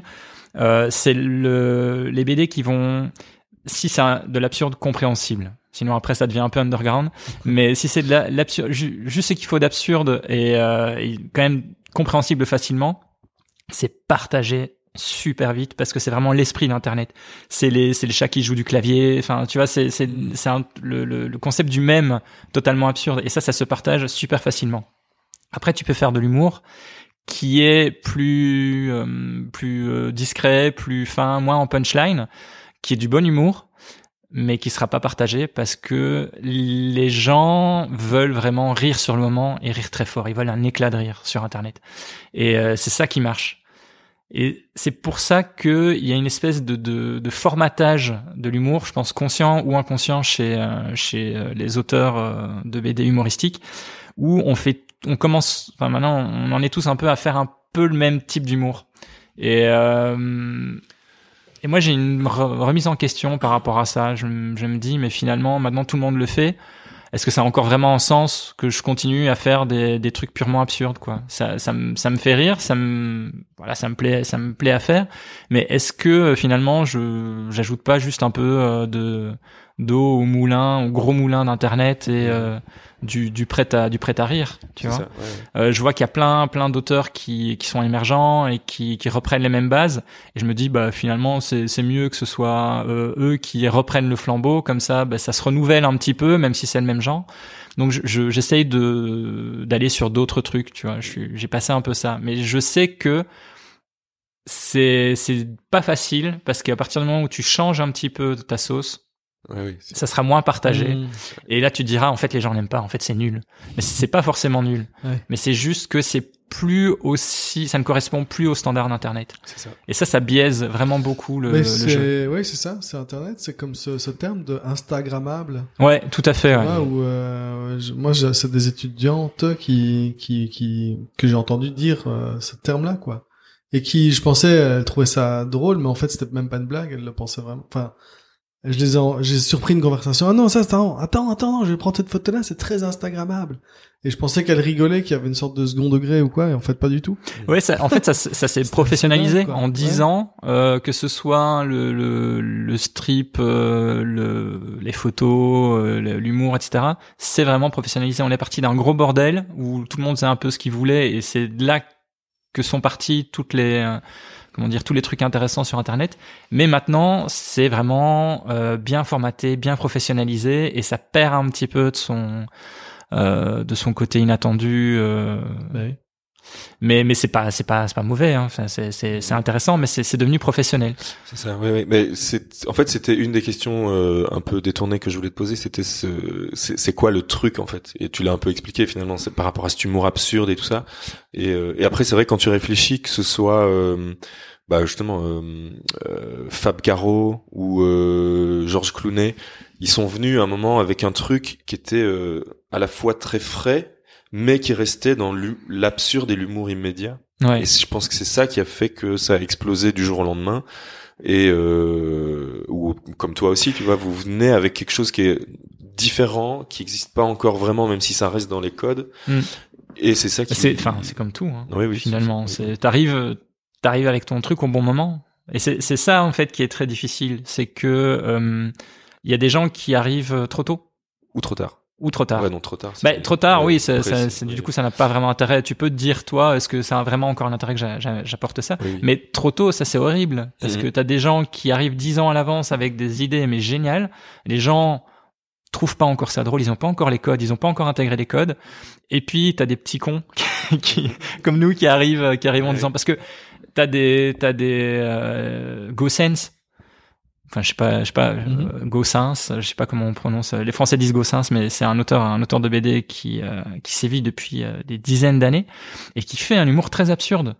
Euh, sur lequel plein d'auteurs de BD se sont se sont basés et euh, Gossens il a son son lectorat qui est très fluide glacial etc mais qui a un lectorat assez assez vieux tu vois qui n'a pas qui n'a pas évolué les, les plus jeunes connaissent Fab Caro euh, il y en a qui connaissent Geoffroy Monde, on- on- enfin voilà, on connaît plein de choses, mais euh, du Gossin, c'est pas forcément. Alors que c'est c'est une des personnes qui a jeté vraiment les bases Mmh. de la, la, la BD absurde. Ok. Et euh, mais simplement, lui, il est arrivé avant tout le monde. Et donc ce, mais c'est souvent comme ça aussi les les comment dire les les, les auteurs émergents même en musique. On dit ouais c'est génial ce que vous faites. Et eux vont, vont toujours te dire ouais mais en fait c'est parce que j'étais trop fan de tel mec euh, il y a 20 ans euh, qui a fait un truc génial. Et alors ensuite les nouvelles générations commencent à écouter ce que leurs leurs idoles ont écouté à Ouais, l'époque tu vois. Et c'est il y a une seconde vie, mais euh, mais s'il y avait pas ces gens-là, ça n'évoluerait pas quoi. C'est comme la fameuse vidéo euh, buzz de Coachella il y a un, un an où il y a une meuf qui est au concert d'Afex Twin et qui comprend pas mais qu'est-ce que c'est que cette musique, qu'est-ce que c'est que ce truc de fou? Alors que genre ça fait 30 ans maintenant Ouais. presque, c'était début des- presque 40, c'était début des années 80. Ça fait- Donc ça fait 40 ans que Afex Twin fait de la musique et euh, et qu'il inspire tous les gens qui font de la musique électronique maintenant Ouais. et que les jeunes comprennent pas encore maintenant Afex Twin d'il y a 40 ans. Enfin voilà, c'est euh, Ouais, c'est ça. Il y avait eu, il y avait eu les Grammy Awards il y a, il y a quelques années où euh, Paul McCartney avait euh, avait raflé plein de prix et il y avait un truc, euh, il y avait un hashtag sur euh, sur Twitter qui était Who the fuck is Paul McCartney? Oui. C'est-à-dire que les gens savaient pas qui c'était quoi. Ouais. Et, euh, et, et- bah après bon, lui, il est pas arrivé trop tôt. C'est-à-dire que tout le monde, enfin, euh, la plupart des gens connaissent quand même Paul. McCartney, en tout cas les Beatles. Euh, mais il y a toujours quelqu'un qui arrive un peu tôt, qui galère, mais euh, qui, qui en chie vraiment, mais qui pose les bases pour les autres, qui vont récolter un peu tout ce qu'il a semé. Mm. Parce que les autres vont, auront lu ce qu'il a fait, auront dit mais c'est génial, en fait, je vais faire la même chose. Et ils le remettent à la sauce un peu plus moderne, et Mhm. pouf, là, ça marche. Il y a eu pareil avec Bon Iver aussi. Il avait reçu un prix et je crois que c'est Kenny West qui avait posté euh, sur Twitter, euh, mais où de fuck is Bon Hiver ou je sais pas quoi, alors qu'il avait reçu un prix, genre le prix du, de l'album de l'année. euh, et, euh, et je crois que ça aussi, ça a été euh, un des un des tournants parce que il a été super mainstream suite à ça. Kanye, il a fait un... Et il a fait de la merde après. il a fait une chanson avec euh, Paul McCartney d'ailleurs, non? Il a pas fait une collab avec? Paul McCartney? Ouais. ah, Je sais pas. Bah, il a fait des collabs avec un peu tout le monde. C'est qui le gars qui chante euh, C'est qui ce Ah, c'est euh, possible. Ah ouais, ça se peut. ah ouais. Ouais. Ça se peut bien.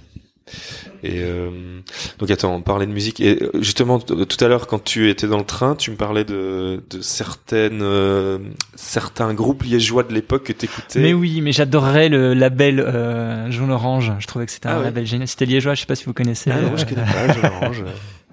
non, j'ai j'ai donc appris que euh, vous étiez euh, à Euh, l'origine de, de, de ce label. euh. Ouais, alors c'était il y a 20 ans. Ouais. Moi, j'avais fondé ça avec deux trois potes et avec Pierre. Après, moi, j'ai quitté Jaune Orange pour monter avec Pierre une boîte de design. Mais par contre, on a collaboré beaucoup avec Jaune Orange et on a fait des pochettes de disques. On avait fait toute leur, euh, toute leur euh, camp, enfin toute, toute com, l'identité, la com, Ouais. l'affichage et tout ça. Ouais, mais il y avait toute une scène euh, Ouais, ouais. liégeoise et, et wallonne, euh, bruxelloise euh, Eh à ben, l'époque qui et était dedans, vraiment très intéressante. Il y avait euh, Malibu Stacy, t'as connu? Bien sûr. Eh ben, Ouais. dans mon groupe, le guitariste, c'est le guitariste de Malibu Stacy. D'accord. Dans mon groupe. Cool. euh, ouais, ouais. Eh ben ouais, non, Voilà, mais mais est c'était euh, vachement ouais. bien, ouais. Ah, cool. C'était, c'était le, le nom du groupe, c'était, c'était par rapport à, aux Simpsons? La poupée des Simpsons. Ouais, c'est ça, ouais. D'ailleurs, on s'est encore posé la question ce week-end parce qu'on en reparlait et euh, on se demandait comment ça se fait qu'ils ont jamais eu de soucis euh, que Matt Groening quoi ait pas mis un procès sur le sur leur tête. Ils ont peut-être pas assez percé. Bah après, Est-ce que c'est beaucoup sorti de la bah, Belgique ils ont quand même eu un morceau dans FIFA 2007. hein. C'est vrai? Ouais, ouais, donc ça a été mondial. Ah donc euh, ouais, ouais, c'est- ils ont quand même. Mondial, mais bref. C'est ça. Je pense qu'ils, Ça c'est le nom de l'épisode, mondial mais bref. je pense que ils, comment les Simpsons étaient trop occupés à faire la guerre à ceux qui faisaient des, des bières d'œufs. J'ai vu, Oui. j'ai vu un Ah reportage il y a pas longtemps là-dessus. euh, apparemment, c'est un gros, un Ah gros merdier juridique. euh. Sur la bière d'œuf. Ouais, et ce qui fait que maintenant, alors info super intéressante, maintenant tu tu vois c'est les Simpsons parce qu'en France les Simpsons passent toujours, ils ont de la chance. Nous on n'a plus droit, mais en France ils y ont droit. Et euh, sur c'est sur W9 et en fait la chaque fois qu'il y a de la bière d'œuf, c'est flouté Mais non. parce que c'est devenu une vraie marque Ah merde. et avec la loi E20 ils ont plus le droit de faire de la pub pour de l'alcool. Et donc euh, c'est ouais c'est et euh, alors le mec disait dans la vidéo alors je sais plus c'est- j'ai regardé parce que c'était à l'atelier donc c'était euh, Ben qui, qui regardait la vidéo donc je sais plus sur quelle euh, sur quelle chaîne YouTube c'était mais euh, le mec disait aussi que dans certains épisodes ça a été renommé euh, euh, Duffman c'était Huffman tu vois Ok. et donc ça c'est c'est complètement fou quoi Ah Pardon, ouais. voilà c'était pour la petite histoire Bah, c'est une super histoire. Je ne savais pas. Ça existe encore d'ailleurs, les Simpsons, hein, ils continuent. ça existe Ouais. ça existe encore mais euh, il n'y a plus de droit Saison 32, enfin, je vois. ouais quelque chose comme mais- ça je pense Oui, voilà. Bah, qui est une des séries les plus. euh, Enfin, c'est la seule série, je crois, qui a autant de saisons, non? Ah non, il y a, je, Je crois crois qu'il y a une série allemande qui a plus de saisons que les Simpsons. Mais Genre Amour, Gloire et Beauté. Ouais, ils ont- ouais, genre euh, saison 47. et Enfin, un c'était les feux de l'amour, je crois. Les Euh, Feux de l'amour, feux de ouais. C'est encore plus plus long. Ouais, ouais. ok. Bon, bah, on va renommer le podcast euh, les, feux, les feux de l'amour. Euh, Est-ce que vous regardez les feux de l'amour? Est-ce que vous avez vu l'épisode de vendredi dernier? Ah non, toi bien? Non. Ah. C'est pour ça que je vous le demande. Ah oui, bah oui. Je suis un peu emmerdé, j'ai pas vu, Euh, euh, j'ai pas pu bah, l'enregistrer. On mettra un lien dans la description. On te l'enverra. D'accord. En streaming. Et euh, alors euh, là, bah, ça fait ça fait une heure. En fait, en vrai, ça fait une heure douze puisqu'on a perdu les 12 premières minutes. Mais euh, et souvent vers la fin, on, on voit avec euh, l'invité si euh, t'as des des propositions de des recommandations culturelles, même si Pierre déteste ce mot, mais des trucs que t'as t'as regardé, Moi, j'en ai une, que t'as pour lu, une fois. De- tu vois des, des BD, livres, euh, séries télé, des trucs que tu kiffes en ce moment Ah, qu'on peut. punaise. euh, Je suis, je suis super nul pour ce genre de questions parce qu'il y a plein de trucs que j'adore et quand on me pose la question, j'ai juste un, un gros blanc dans la tête où je ne sais plus du tout ce que j'ai regardé ou ce que j'ai, eh ben, ce que j'ai lu. On va laisser Pierre. euh, ouais, comme ça t'as le temps de réfléchir. Et comme ça, je l'écoute pas et je réfléchis à mon truc. Tout à l'heure, tu parlais du podcast de Dak Shepard. Ouais. Enfin, bon, ça, les auditeurs ne l'auront pas, évidemment, mais. Oui. Euh, et donc, moi, je, moi, j'écoute, ça me fait penser que moi, j'écoute euh, beaucoup le podcast de Conan O'Brien. Ok. Vous voyez, ce type qui a Ah. une, euh, un, un, un talk show à son nom, là. Il a un podcast, c'est genre le meilleur podcast que j'ai jamais écouté de ma vie, quoi. C'est vrai Ok. incroyable. D'accord. Il, euh, il a des invités que des gens extrêmement connus, évidemment. Euh, qui connaît depuis, enfin qui connaît très très bien. Donc ils sont super cool, super à l'aise euh, pour parler de tout de rien. Et souvent, il invite des gens qui sont déjà drôles. Et lui, il est genre, euh, enfin, c'est un génie quoi, euh, en, en termes de répartie, en termes de vivacité d'esprit et de et de rebondir, rebondir sur des blagues et tout, Ok. de partir en vrille euh, tout le temps. Enfin, c'est juste dingue, dingue, dingue, dingue. Ok. Et alors euh, souvent au début, donc le, les podcasts ils durent une petite heure, une heure dix, une heure quart. Et il y a toujours au début, c'est lui avec son assistante et son producteur, il parle à trois. Puis après il y a l'invité, et puis après il y a des petites pauses, où on- enfin c'est une sorte de montage comme ça, c'est un peu monté. Plus les pubs au milieu, et puis après euh, Ouais, kiff fait lui-même. Et euh, c'est vraiment pour moi le meilleur podcast euh, d'humour, on va dire Ah, ça ok. comme ça, euh, de discussion et d'humour pour le moment. Quoi. Eh ben, il faut que je vérifie, mais je me demande si dingue. dans un des derniers épisodes de euh, Comedy News Weekly de Dan Gagnon et, euh, et Anthony, il, Anthony ne disait pas justement que pour le moment il regardait rien d'autre que du Conan O'Brien et il se faisait genre l'intégrale avec des vieux épisodes. Ouais. C'est fou, ouais, parce qu'il est, il est là depuis. Ouais, un bon bout de temps, quand même, longtemps, hein. il a, il a genre 57 ans, un truc comme ça, hein, Ouais. en fait. Et euh, ok, eh ben euh, j'irai l'écouter et je mettrai le lien parce que ça. C'est vrai que quand euh, Anthony en avait parlé dans le dernier épisode, dans un des derniers épisodes, je m'étais dit ah tiens il faut que j'aille creuser parce que je connais le nom évidemment de. Ouais, ouais. Mais euh, je vais aller écouter ça. Merci Pierre. De Merci rien, de Merci rien. Merci, beaucoup. Pierre. C'est vraiment très très sympa. Ouais, pour une fois hein, que j'ai Oui, pour une fois que t'as envie de dire un truc, c'est cool. Merci, sympa. que, que dire après ça? Ah oui, il a mis la barre haute. Non, mais c'est vrai. En, en plus, euh, tout le monde parle de, de podcast euh, en ce moment, et, euh, et moi, j'en écoute vraiment très très peu, Ok. quasi quasi jamais, parce que je, en fait, ça me ça me déconcentre. Comme je suis toujours, euh, Ah oui. tu vois, euh, quand je bosse, j'ai j'en écoute de temps en temps, mais pas pas énormément. C'est vraiment quand je tombe dessus par hasard. Euh, quand j'écris, c'est juste impossible parce que pour se concentrer, enfin écouter des gens parler. Et euh, ouais, je sais pas, c'est un peu frustrant parce que j'entends tout le monde autour de moi parler ouais tel podcast, tel podcast et tout, et j'ai du mal à, à m'y mettre. Et pourtant, c'est vrai que c'est intéressant. Bah, il y a vraiment des super trucs. Et dans tous les, tu vois, il y a, y a même des podcasts, je prends chaque fois le même exemple, mais il y a un podcast américain hebdomadaire qui dure une heure sur les, les stylos billets. D'accord. Ouais, donc il faut vraiment être très très fan hein, de génial. stylos. Et genre chaque semaine, ils font un test d'un stylo ou d'un carnet ou d'un truc comme ça. Mais c'est souvent des stylos, ça s'appelle de Pen Podcast. Et euh, il y a des gens qui crient dehors. J'espère qu'on les entend Ouais, pas. ouais, il y a, il y a une grosse ambiance là. Dis donc là, on va se calmer. Hein. Nous, on a un podcast à faire ici. Et, Ça euh, a changé Liège. hein. ouais. C'était encore plus violent avant. hein. ouais, ouais. Mais ici, on n'est pas à Liège, on est en Outre-Meuse. Outre- Oui, en Outremeuse. En C'est République République libre. libre. Ouais, ouais, tout Ouais. à fait. La C'est pas pareil. Libre. Mais j'habitais pas loin en plus, euh, du côté de la rue du Parlement quand j'étais Ah ouais euh, j'étais petit. Ouais. Ok. Ah oui, donc t'es un, c'est ça, tu t'es, t'as grandi à Liège? J'ai grandi en partie à Liège. De 7 ans à 12 ans, j'étais à Liège. J'ai fait Liège, Herstal, euh, Cointe. Ok. Et puis, euh, enfin, j'ai fait quatre écoles différentes euh, en primaire. Donc, euh, ouais, j'ai pas mal, euh, pas mal bourlingué à Liège. Et, euh, et puis, on est parti plus euh, du côté de la baraque de friture. Ok, d'accord. Parce que pourquoi pas. Parce que pourquoi pas. ouais. Voilà. Et puis euh, vers ma cinquième, euh, au milieu de, au milieu de ma cinquième année, on est allé du côté de Charleroi.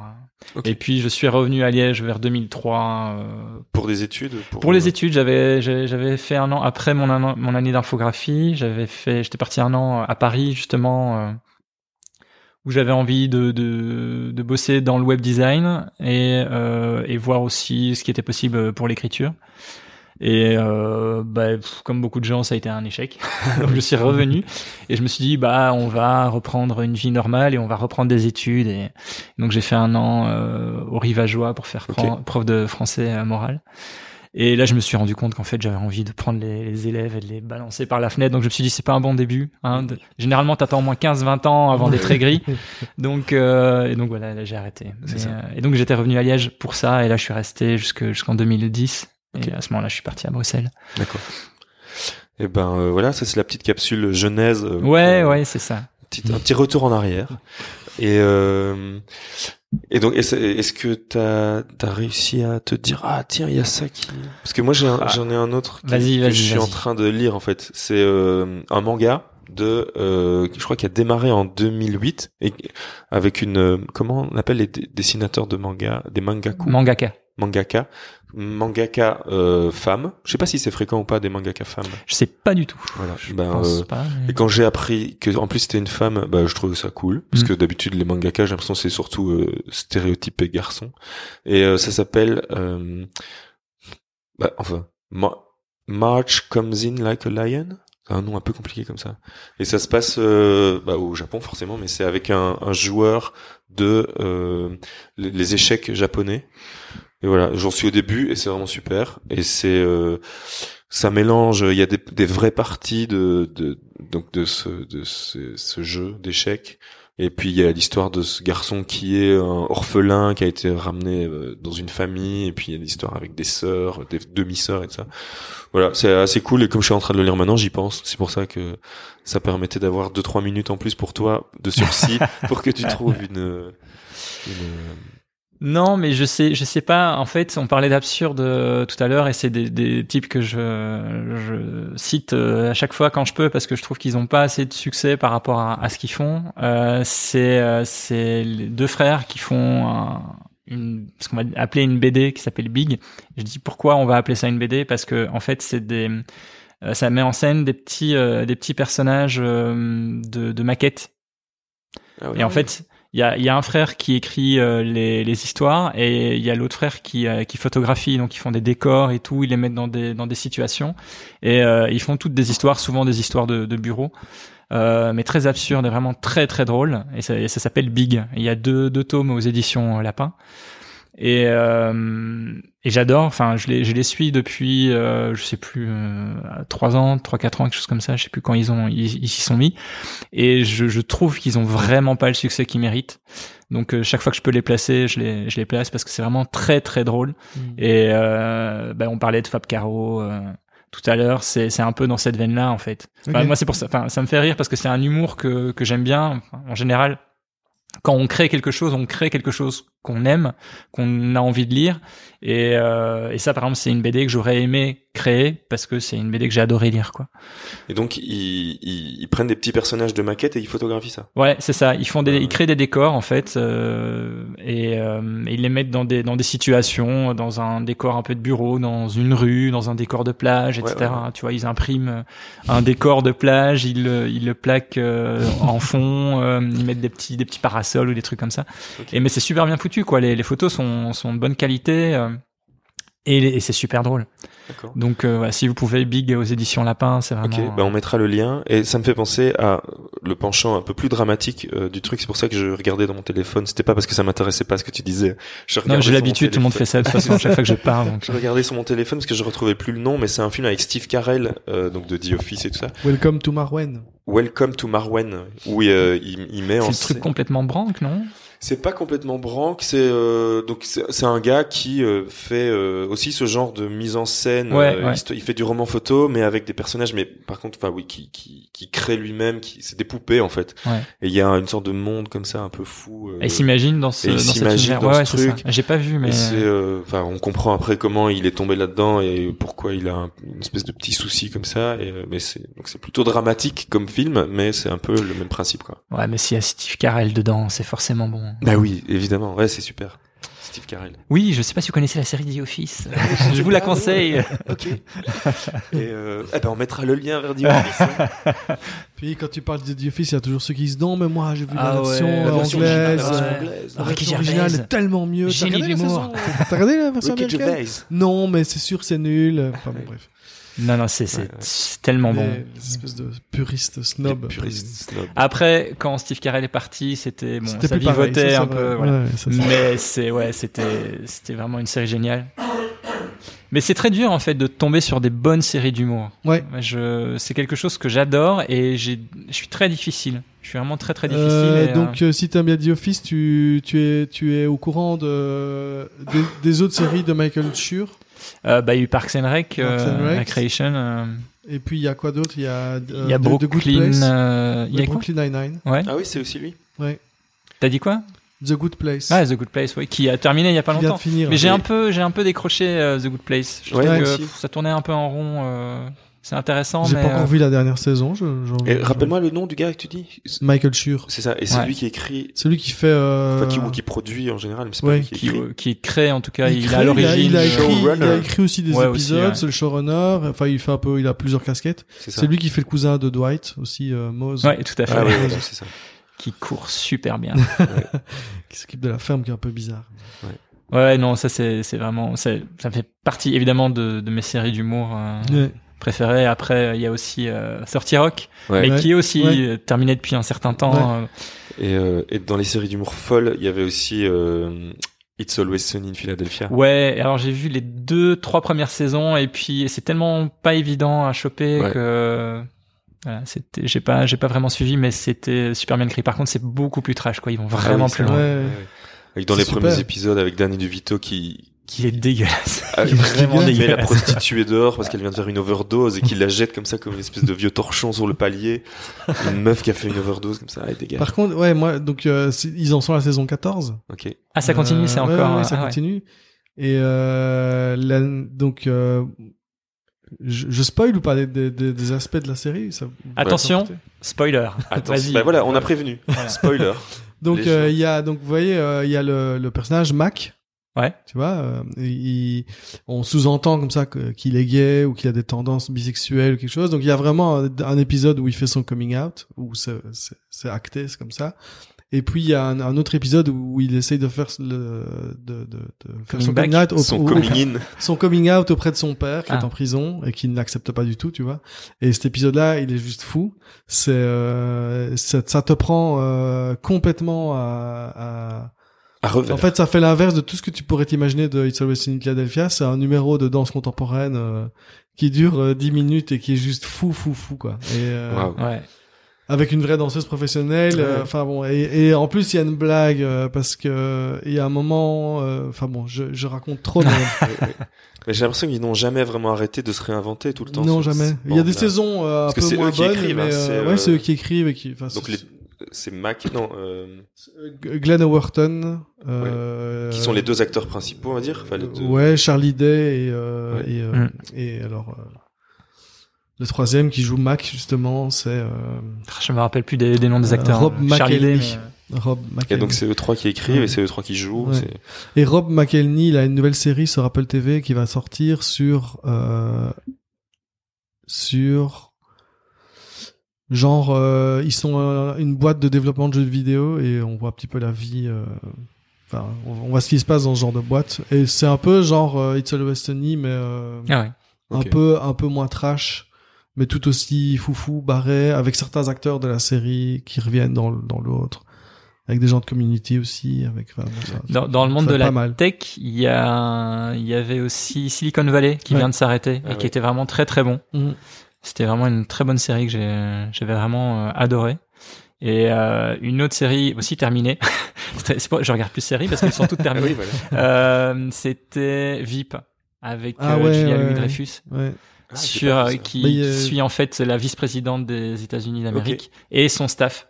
D'accord. C'est une espèce de West Wing, tu vois, à la Ouais. Maison Blanche, mais Comique. euh, euh, comique Ok. et vraiment trash quoi. Et mais ils ont euh, raflé plein de prix ah, mais c'est- hilarant, c'est hilarant, mais je te conseille de regarder avec les sous-titres parce que même avec les sous-titres, faut suivre parce que Ouais. c'est c'est je pense qu'il y a 20 punchlines par seconde, c'est hallucinant.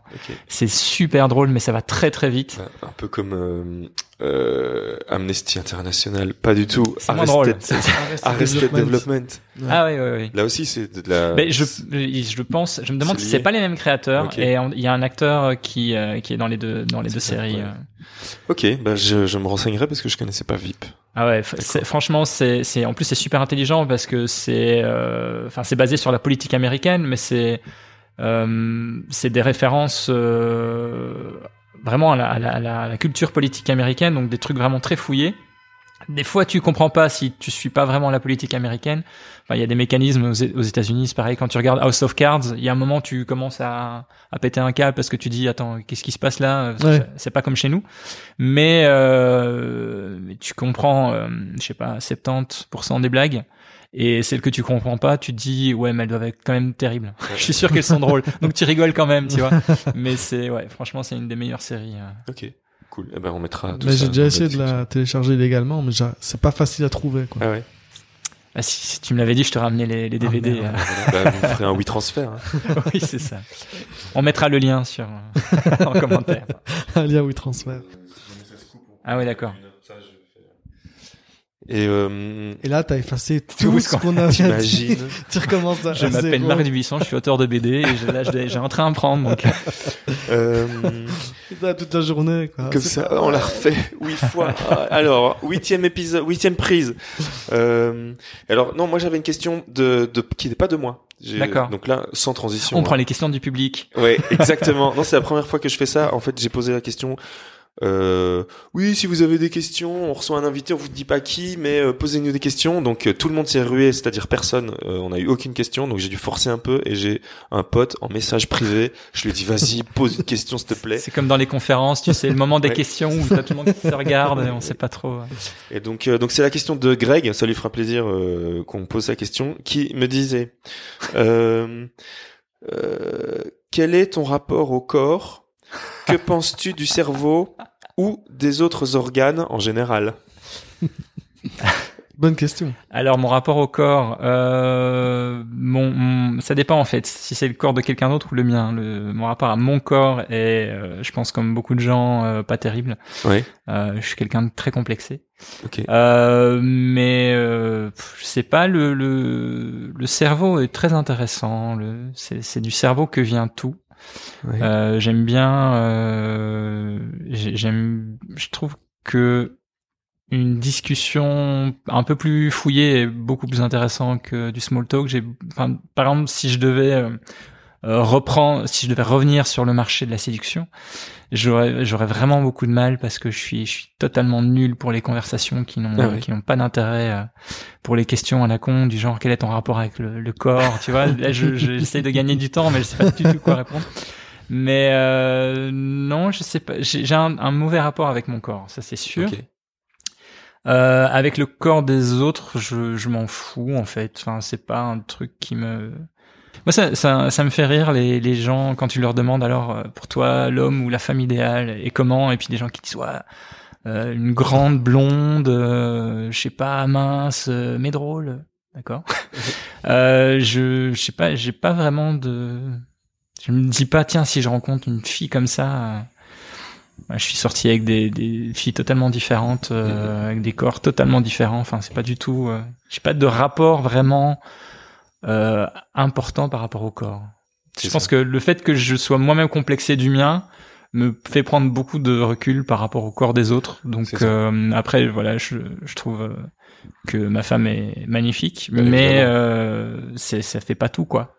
Heureusement, il y a, y a le reste. C'est ça. Et donc qu'on qu'on foute la paix aux gens avec leur propre corps, parce que on a souvent tendance. Enfin, je pense que nous, on essaie de faire attention parce qu'on est quand même un peu justement euh, attentif à toutes ces problématiques. Mais les, je crois que les gens font trop attention au corps des autres et on leur fout pas assez la paix. Mais trouve. complètement, mais oui, et mais je pense que j'en j'en je- j'en faisais partie aussi inconsciemment, par exemple. Mais on l'a tous été, Euh, tu tu C'est sûr. tu vannes, tu tu vannes quelqu'un qui a fait trop de chirurgie esthétique, tu vois. Sur euh, sur euh, Twitter, ça c'est un truc facile. Ouais. J'avais fait un tweet un jour où euh, Courtney Cox avait fait une photo d'elle, elle avait fait un selfie, puis j'étais tombé dessus et euh, elle a fait énormément de chirurgie esthétique. Et j'avais dit euh, ah ouais, euh, Courtney Cox maintenant, elle elle elle arriverait pas première à un concours de sosie de Courtney Cox, tu vois. Et je me dis mais c'est complètement con, enfin ça n'a aucun aucun intérêt quoi. C'est de la vanner. Oui, elle a fait, elle n'est pas née avec ce corps-là, mais il y a tout un tas de choses qui ont fait qu'elle a eu, elle était suffisamment complexée, la société l'a suffisamment complexée pour qu'elle en arrive à faire la chirurgie esthétique.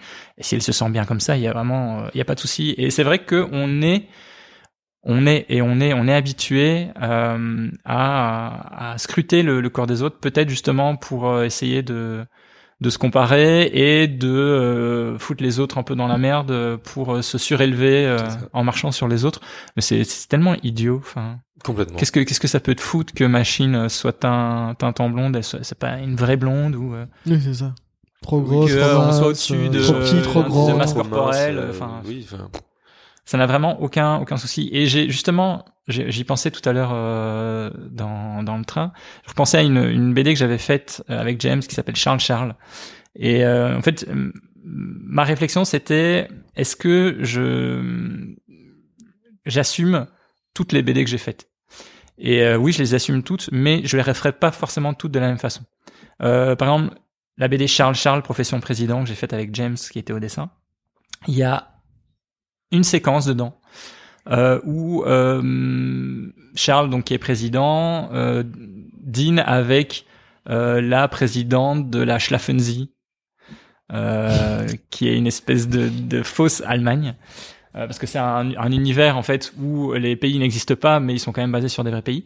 Et en fait, la, la, la présidente est vraiment dégueulasse et elle n'arrête pas de le séduire pendant le repas. Et mais lui, lui, il est pas intéressé, mais il finit quand même par euh, répondre à ses avances pour euh, obtenir, euh, je sais plus, une loi sur l'industrie automobile ou je sais pas quoi.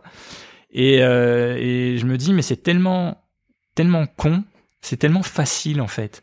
Et, et par exemple, si je devais refaire cet album-là, je referais pas ce, ce gag-là, parce que si au moment tu dis warf warf, euh, c'est drôle, euh, le mec Parce il est moche. elle est moche, alors euh, bah il y a une moche qui est en train de le draguer, alors que lui c'est un, un beau gosse et tout, euh, mais il doit quand même euh, passer par là et au final il est en PLS parce que il a dû baiser avec une moche. C'est déjà en plus il y a, c'est, c'est- on est à la limite de la culture du viol Mhm. et euh, enfin ça n'a vraiment aucun intérêt. Mais sur le moment tu vois tu tu tu penses pas, tu dis ah ouais ça va faire un décalage, ça va être drôle.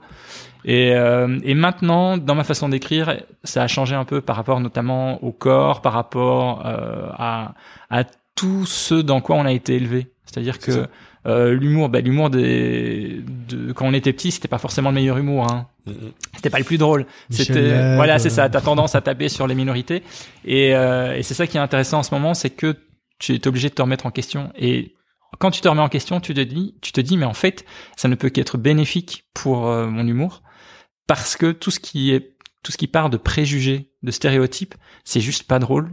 Et pourquoi c'est pas drôle? Parce que bon, déjà, c'est oppressant pour certaines, euh, enfin Mhm. oppressif pour certaines personnes, et, et de deux, ça a été fait des millions de fois. Et c'est le degré zéro de l'humour, quoi. C'est ça. Et, euh, et donc le rapport au corps et au corps des autres fait fait, euh, fait partie de ça.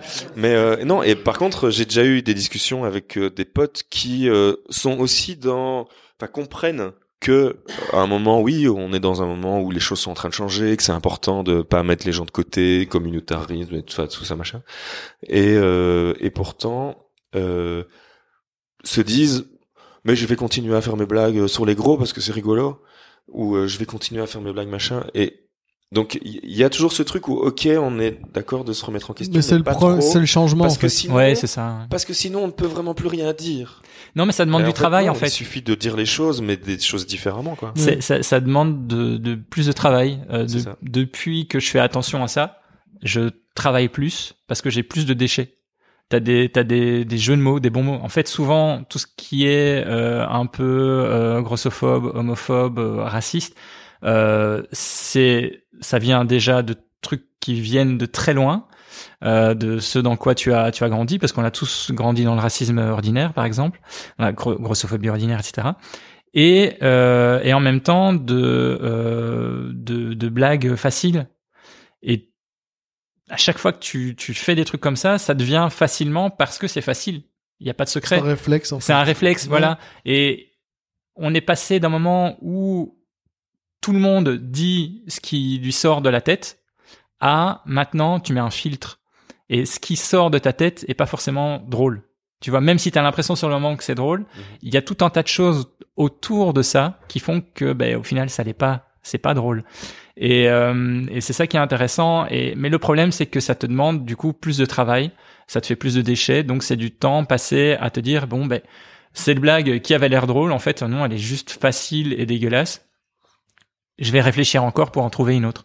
Et, euh, et je pense que c'est ça qui fait chier les gens. C'est simplement qu'ils doivent réfléchir plus, ils doivent passer plus de temps sur leur van et qu'ils peuvent pas juste euh, trouver un jeu de mots et dire oh ben voilà je vais le sortir et puis euh, je vais avoir trois personnes qui rigolent et c'est bon quoi. Surtout que jusqu'ici, ça marchait très bien pour eux, pour certains. Absolument, vois, mais ils tout ont à fait. 20 ans de carrière avec des blagues faciles. Ah, com- euh, complètement. Et ils comprennent Et pas là, pourquoi du jour au ah non, lendemain. maintenant, voilà. Du jour au lendemain, non, non, non, Ouais, ouais. tu peux plus ça, ça, ça, ça, ça, ça. On peut plus Mais qu'est-ce ouais, qui me mais reste alors? On peut plus rien ça. dire. Tu vois, Oui, c'est de là que ça vient, en fait. Mais C'est un peu débile. Non, non, c'est c'est clair. Et euh... alors, ces gens-là qui ont du mal à, à se remettre en question, qui font ça depuis 20, 30 ans, des, des bigards, je peux comprendre à la Oh, tu rigueur. cites- Tu cites des noms. Attention, je... Euh, je peux je peux comprendre à la rigueur que le, le mec, il a fait toute sa carrière là-dessus, il il arrive pas à passer à autre chose. C'est son truc. Bon, moi je l'écoute plus. Euh, je pense que on doit moins l'inviter. Enfin, on doit moins l'inviter. Et je pense que c'est on Ça l'invite va moins.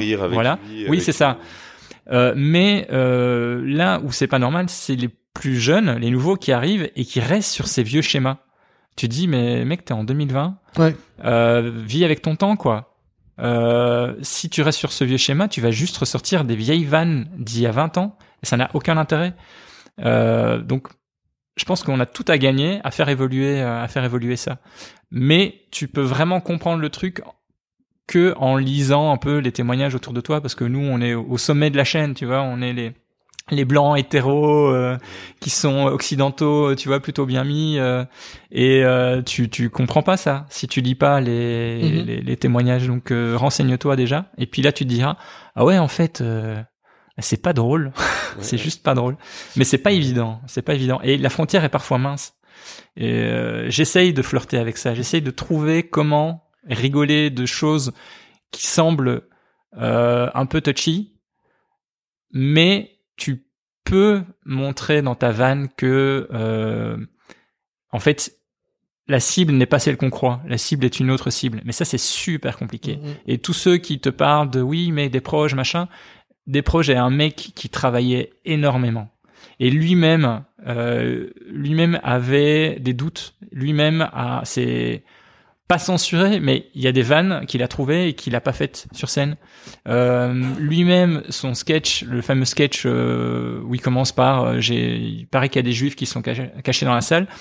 Euh, jusque dernier moment, il n'était pas sûr de le mettre. Il en a parlé avec des amis juifs, etc. Et euh, il a, il a essayé de trouver la bonne façon de le dire. Quand tu écoutes des proches qui parlent des juifs, il y a aucun moment où tu te dis ce mec est antisémite. Mhm. Simplement parce qu'il arrive à te le faire comprendre. Et ça, ça demande un effort d'écriture, euh, une finesse dans l'écriture incroyable. Et les gens qui te citent des proches parce qu'ils ont fait une, une vague raciste, c'est juste des mecs qui, qui ont rien compris, quoi. Qui, euh, qui te parlent d'une Ferrari alors qu'ils sont en Fiat Panda. Et c'est, c'est, c'est triste. Il faut qu'ils se remettent en question, pas juste euh, avoir la carte, sortir la carte des proches. Ben non, on n'est pas tous des des proches. Et euh, des proches, il y en a eu un. Et, Et il euh, était plus malin que toi. et il était plus malin que toi, beaucoup plus malin que toi. Et euh, donc vraiment, ça demande énormément de travail et de réflexion. C'est pas évident. C'est euh, bah, comme euh, on en avait parlé aussi, je crois dans l'épisode avec Fanny, mais il y a euh, Daniel Sloss qui est un qui fait du stand-up, euh, il est écossais, je pense, Mhm. qui euh, arrive à rire de tout et même de sa sœur qui est handicapée, et tout ça, qui arrive à parler de ça et sans, enfin, et, et il rigole de sa sœur qui est handicapée et euh, mais sans que ce soit de la moquerie ou que ce soit euh, bon, c'est quand même un peu malaisant, mais je veux dire, Mais c'est parce il- qu'il il se moque pas des handicapés. Non. Non, parce qu'il riait avec elle. Oui, c'est ça. Donc, Oui, euh, c'est ça euh, en fait. Il faut le, le truc, c'est on est en fait on, on est dans une place compliquée parce que enfin compliquée, non, faussement compliquée. Euh, parce que on se dit oui mais alors euh, si on doit arrêter de rire de ceci de cela de, la- de cela parce qu'on est euh, des blancs hétéros on peut rire de rien bah déjà tu peux rire de toi ce qui est déjà il y a pas de la mal matière. pas mal Il y a de la matière. oui. et euh, et puis aussi, si tu veux rire d'au- d'autres choses, d'autres personnes, euh, tu ris avec, effectivement. Et c'est ça la grosse différence. Et c'est ça le gros travail, tout gros travail d'écriture, c'est de montrer que derrière ça, il y a de la bienveillance. Il y a aucune ambiguïté. Et euh, tu tu te dis une fois que j'aurai fait cette vanne, je sais que demain euh, cette personne-là n'aura pas une vie encore plus merdique parce que elle, elle, euh, elle lui portera préjudice, tu vois. Euh, tu commences pas à aller sur des, des stéréotypes où euh, tout ce tout ce que les gens vont vont euh, se rappeler de ta vanne, c'est le stéréotype. Mhm. Et, euh, et c'est ça le plus délicat en fait. Euh, quand j'ai fait Amour djihad et RTT, je me suis dit euh, on doit pouvoir rire du djihad. on doit pouvoir en rire. Et pourtant, c'est, je l'ai fait vraiment au moment le, plus le plus chaud, quoi. Une de mes craintes, c'était euh, que, enfin, une de mes craintes très égoïstes, c'était qu'il y ait encore un gros truc juste avant de sortir l'album, parce que je sais que ça aurait pas été possible. Mais avec le petit recul qu'on avait pu avoir à ce moment-là, c'est sorti en 2018, le léger recul, les gens pouvaient commencer à en rire.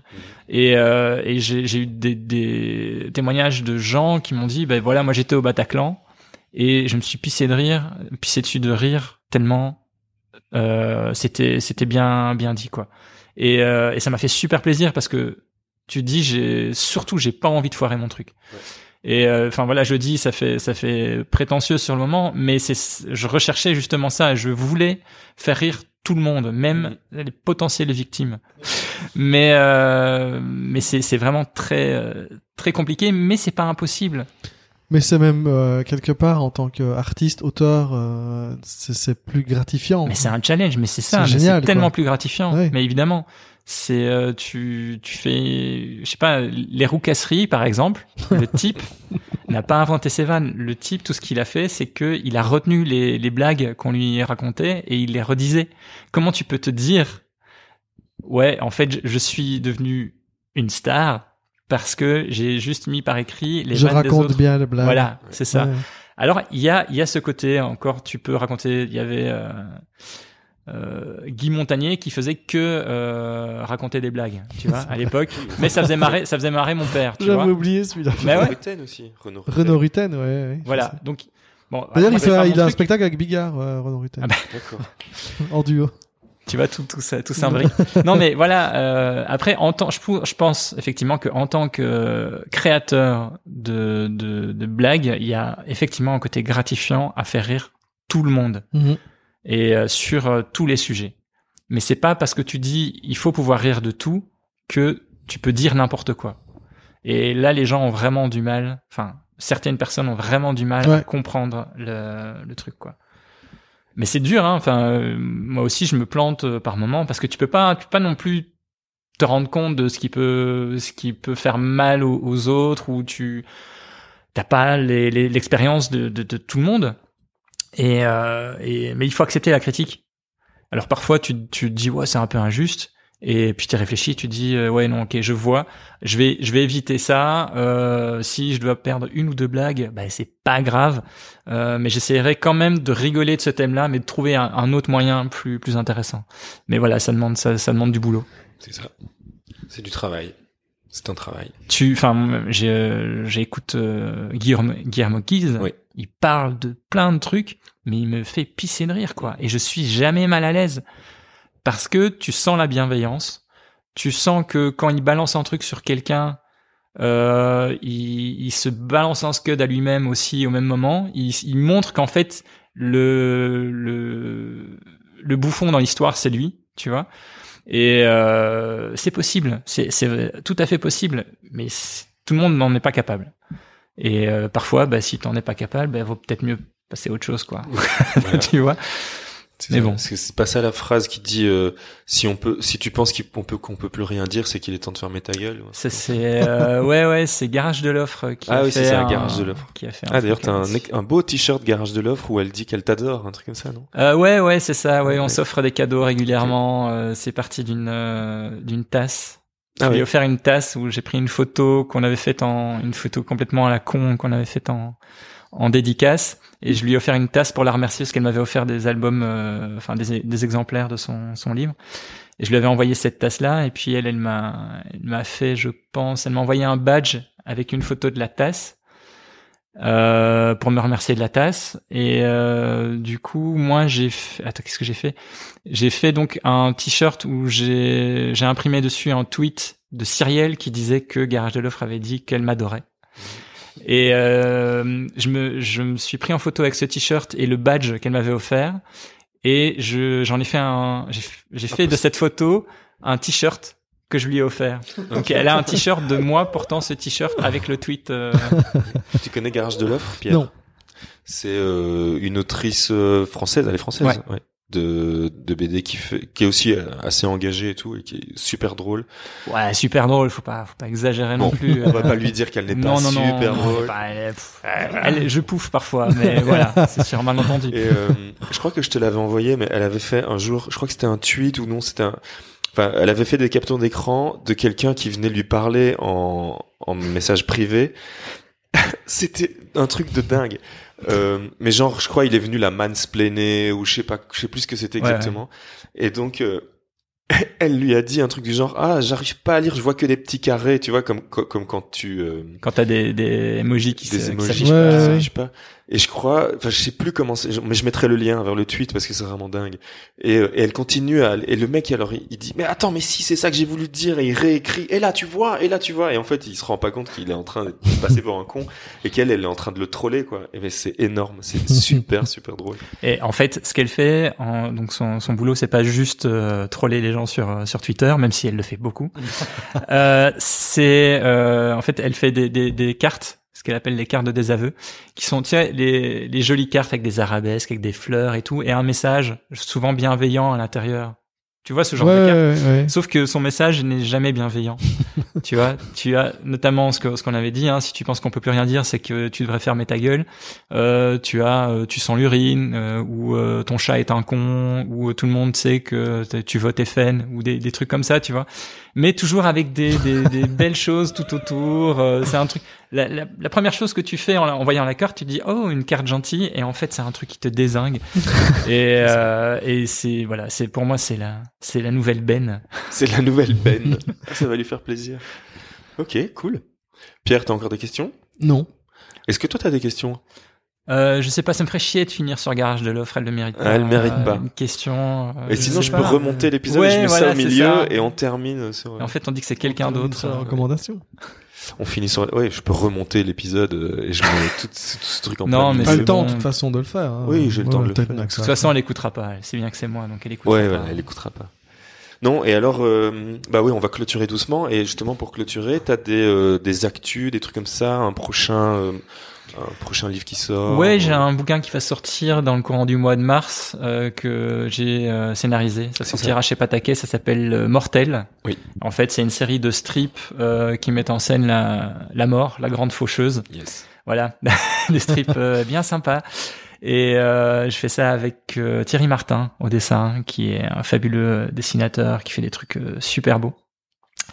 Donc ouais, j'ai hâte, euh, j'ai hâte que ça sorte parce que ça va être bien chouette. Et puis sinon, là, je suis en train de bosser sur un un nouveau euh, livre aussi pour euh, les éditions Delcourt et la collection Patakès qui euh, sortira à la rentrée euh, 2020, D'accord. donc vers le mois d'octobre. La solo, solo ou encore? Solo, ouais. En fait, j'étais, je bossais avec une dessinatrice à la base et puis finalement elle a pas eu le temps, donc euh.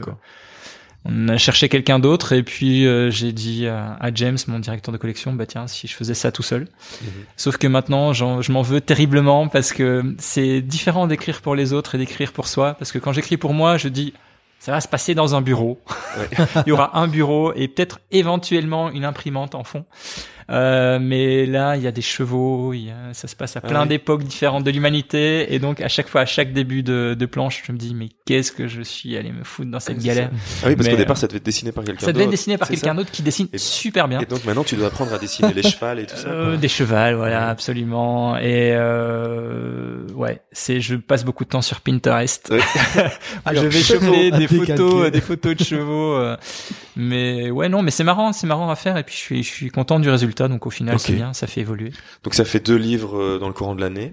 Et euh, Ouais. sinon, pas d'autres. euh, donc pas d'Angoulême en tout cas, ça c'est sûr. Ça, ça ne t'intéresse pas. Euh, pour Sauf si on t'y invite. Sauf si on m'y invite, ouais. Et encore, je suis pas sûr parce que je- tu vas, à un moment, tu peux dire, invitez-moi, invitez-moi, puis non, Non. je viens pas, je refuse. C'est comme la Légion d'honneur. Toi, tu veux qu'on t'invite pour refuser la Voilà, exactement. Ouais. Ouais, ouais. Et euh, après, question con, mais pourquoi euh, Enfin, pourquoi Il y a sans doute des raisons, mais euh, donc t'as deux éditeurs alors. Il y a Lapin et Delcourt. Et Delcourt, ouais. C'est ça. Ouais. Et comment est-ce que tu choisis Tu donnes les meilleurs à Lapin et le, les, le- les rebuts à Delcourt ou comment ça se passe Euh, non, c'est-à-dire que Non, l'inverse. quand j'ai pas le dire. quand j'ai besoin d'argent, je vais chez Delcourt. Ah ouais.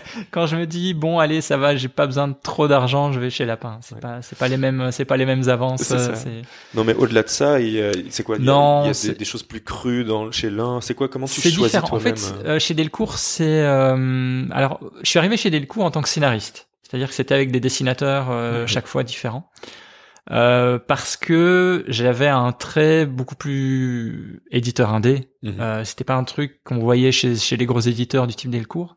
Donc je- moi-même j'avais aussi une espèce de, de complexe par rapport à ça. Donc euh, je ne pensais même pas que ce serait possible. Donc j'étais en tant que scénariste.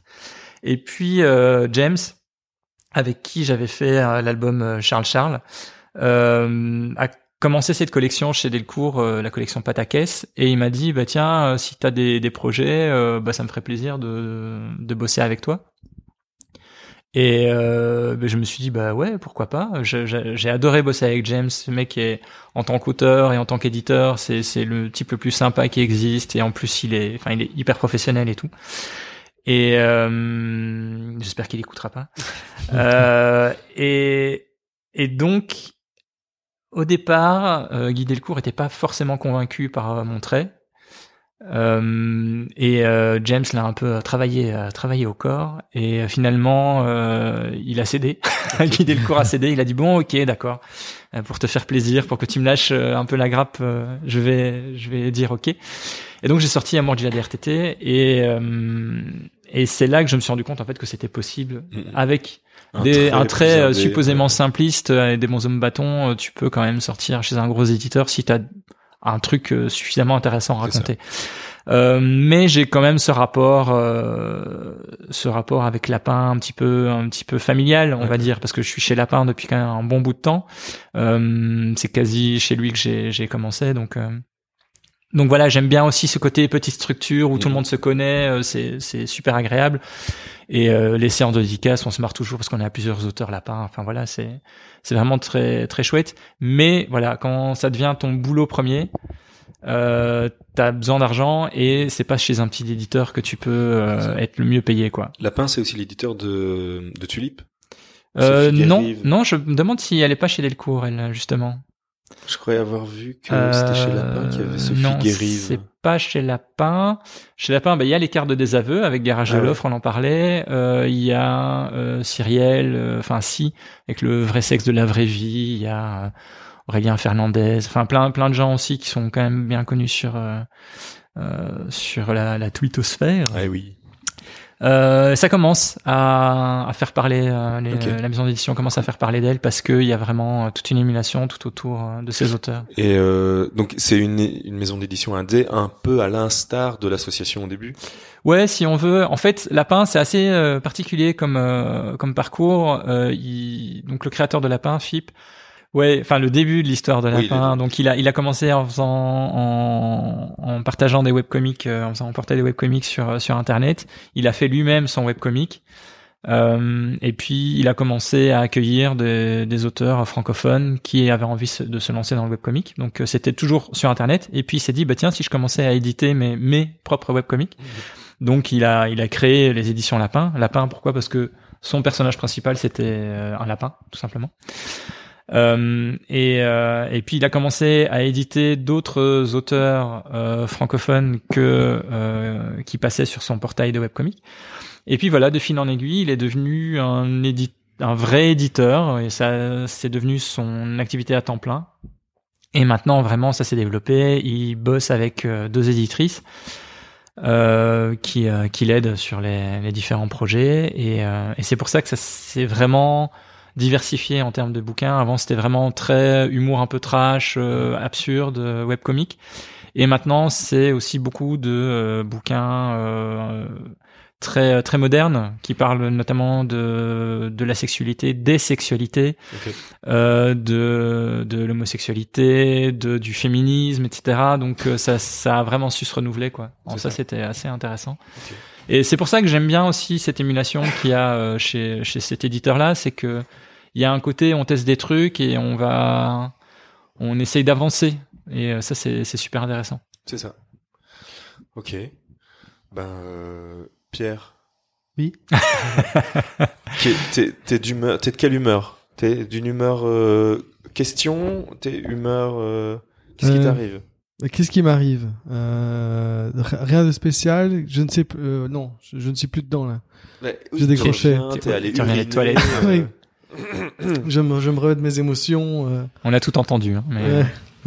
c'était très Euh, gênant. Mais on a essayé de parler pour euh, aller au- de au- parler un peu plus fort, Ouais. ça pour euh, masquer, oui. Euh, non, je ne sais pas. Moi, je, personnellement, j'ai plus rien à dire. Euh, après, euh, Sympa. voilà. Et euh, Euh. bah, on va pouvoir clôturer de toute façon Ouais. tout doucement. Tu vas, euh, tu restes un peu à Liège euh, cet après-midi. tu- Je sais pas, il fait tellement beau Ah que oui, je suis que- pas sûr. Non, je vais peut-être aller voir mon père qui est Ah qui oui. est pas loin. Ouais, euh, ouais, d'accord. Mais euh, ouais, non.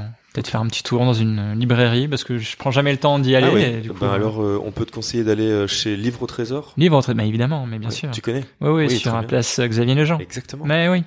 Et bah d'ailleurs, moi, je, je vais aller par là parce que j'ai rendez-vous au Reflector tout à, tout à l'heure. Ah, c'est Ah ouais. Il y a un de nos groupes qui s'appelle The Brahms qui fait une résidence au Reflector. Et donc, euh, J'y suis jamais allé depuis la création. Ah ben voilà. Moi, je- j'en suis resté à la Sound Station en fait. C'est ça. ouais, ouais. J'habitais, j'habitais en fait dans la rue Stéphanie, tu vois, qui mène euh, Ouais, ouais, ouais. à Jean Fosse, enfin anciennement Jean Fosse. C'est ça. Et donc j'ai fait quelques concerts. C'était vraiment une très Ouais. bonne salle. Mais il Mhm. paraît que le réflecteur est vraiment bien. Bah, c'est une belle salle aussi. Ouais. Il y a une programmation qui est fort euh, variée, on va dire, Ouais. euh, qui est un peu moins rock. Il y a quand même quelques Qui événements. souffle le chaud et le froid. Une programmation. Faut dire ça? Oui, c'est ça. Voilà, une programmation bah, qui est très diverse et variée. Il en faut pour tout le monde. hein. Oui, c'est ça, voilà. Voilà. Et, euh, et donc, attends, qu'est-ce que je voulais dire? Le, euh, donc tu vas te balader et le livre au trésor. Et puis euh, voilà. Est-ce que on clôture doucement en citant alors les endroits où on va pouvoir te retrouver? Donc c'est marcdubuisson.com. Oui, ça c'est mon blog. Voilà. Enfin, c'est mon blog, c'est mon site parce que je- j'ai plus vraiment de, site de blog. marchand. Voilà, c'est ça. C'est c'est mon site marchand, c'est ma vitrine. Voilà, ta vitrine. Et, euh, et sinon c'est un pied sur tous les. Ouais, sur les réseaux sociaux, un pied sur euh, Facebook. euh, je poste mes dessins sur euh, en attendant la fin du monde. Ouais. Et euh, et puis voilà sur euh, le site de 7 sur 7 euh, C'est ça. aussi. 7 euh, sur 7, les échos aussi. Les échos, mais les échos, ils postent pas forcément mes strips sur internet. Ah, mais effectivement, dans les le- échos, ouais, c'est les échos week-end en fait. Donc c'est le supplément week-end euh, qui paraît le vendredi avec les échos. D'accord. Et euh, c'est le, le petit strip à la fin du journal. Et 7 sur 7, c'est web. 7 sur 7, c'est uniquement web. Voilà. Ouais. Donc voilà où on te retrouve. Donc acheter l'écho le week-end, ça il faut le faire. De toute façon, bah, on le fait déjà. Il faut acheter les échos le week-end, c'est important. 7 sur 7, ben c'est les sur le web. Anne Sinclair. Anne Sinclair, Anne Sinclair, ah, oui, oui, la c'est fameuse ça. blague. Des pulls en mohair. Et il l'a, il l'a écrite Ouais. avant que t'arrives. hein. Ouais. Il a dit euh, ah 7 sur 7, je lui ferai la blague d'Anne Sinclair. C'est bien que tu pu la placer. Tu vois que tu avais encore il a- des choses à dire finalement. Tiens, hein. moi il y a C'est- une blague. Mais moi, je suis meilleur en réaction plutôt qu'en qu'en D'accord. action. Il y a une blague que j'ai pas pu placer au début. Ah, vas-y, Et vas-y. donc c'est donc alors Marc, tu es Helicopter and Military Aircraft Landing Gear Program Manager. Explique-nous un peu ton métier. Parce que tu es allé sur Google et tu Je suis allé sur. LinkedIn et sur Ah, LinkedIn, LinkedIn, ah ouais, il y a un. Marc Dubuisson qui est ce que je viens de dire. Donc il travaille dans les Ouais. hélicoptères apparemment, dans les Quelle programmes d'atterrissage, dans les programmes d'atterrissage d'hélicoptères. Il y a un Marc Dubuisson aussi qui est, euh, je sais plus, qui bosse pour la, le tribunal pénal international de La Haye. Ouais, c'est pas mal. C'est pas mal. Euh, c'est pas le même boulot, mais euh, et il y a un Marc Dubuisson qui a sorti, euh, qui a été scénariste pour une BD Ok. Et, euh, et du coup qui se retrouve souvent dans mes bibliographies et euh, c'est pas du tout ça. C'est en plus c'est une BD euh, au style très réaliste sur euh, une abbaye. tu vois une espèce de BD historique. Ah oui, qui a été Et, acheté, euh, enfin, qui a été commandé par l'abbaye pour l'histoire. Ouais, enfin je sais pas, ou c'est un truc d'historien quoi, tu vois. Et, euh, et j'imagine qu'il y a un historien qui s'appelle Marc Dubuisson et qui a fait ça, et ça se retrouve souvent dans mes biblios. Et je- j'imagine la tête des gens qui disent ah, on va encore bien rigoler. Le truc d'abbaye, ça va être un peu, euh, tu vois, on va y aller sur les prêtres et tout. et euh, pédophilie, puis voilà, c'est ça, ouais. ah, ça dénonce. Et non, en fait non, ce n'est pas moi. Ouais, Tu devrais peut-être refaire un, un remake, un remake de cette BD. Ouais, bah j'ai déjà fait la nostalgie de Dieu, donc euh, Ah oui. niveau au début, au début en fait j'ai commencé avec cette BD, la nostalgie de Dieu, et en fait j'en pouvais plus parce que toutes les vannes qu'on me faisait c'était des vannes sur la religion, tu vois. Et au, au début tu tu rigoles, voilà, et puis après c'est souvent les mêmes vannes qui reviennent. Et j'en pouvais plus. Il faut que je trouve un autre, un autre sujet. Donc, C'est ça. voilà. Maintenant, je fais que des vannes sur le bureau, tu vois. Oui, bah oui, oui. The Chacun a Office. ses obsessions. The Office. hein. Voilà, c'est ça. Oui, en fait, c'est même pas mes vannes, tu vois. Je reprends des vannes de The Office. C'est pour ça que Avec c'est. Gervais. Et euh, ben voilà, donc euh, on te retrouve partout là-bas. Nous, on nous retrouve euh, sur euh, amourchips.com et euh, Amour Chips sur tous les réseaux. Et puis euh, voilà, il y a un- le lien d'un Patreon qui se retrouve, euh, qui est à mon propre nom, parce que le Patreon je l'ai pris à mon nom pour euh, voler tout l'argent du podcast. Et euh, on nous retrouve là-bas. Et puis ben c'est voilà, je crois que c'était super. Moi je suis très très content de cet épisode parce Donc il y a pas, il, chou. il y a pas de, il y a pas de chips au final, parce qu'il y a de l'amour, il y en a eu. Hein, on Oui. s'est fait la bise en rentrant et tout. Je sentais que Ouais. c'était chaleureux. Et La on n'a pas droit aux chips parce que moi, j'ai, enfin là, ce que j'ai répondu euh, à Damien directement, c'est euh, il y a des chips, je viens. Ok. Mhm.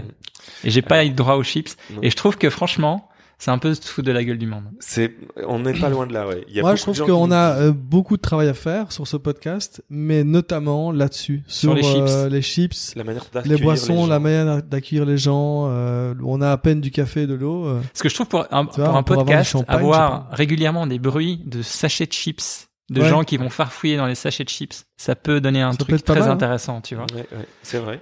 Pour les spoilers, tu vois, tu commences à spoiler un truc et tu Hop, fais un bruit de paquet de chips.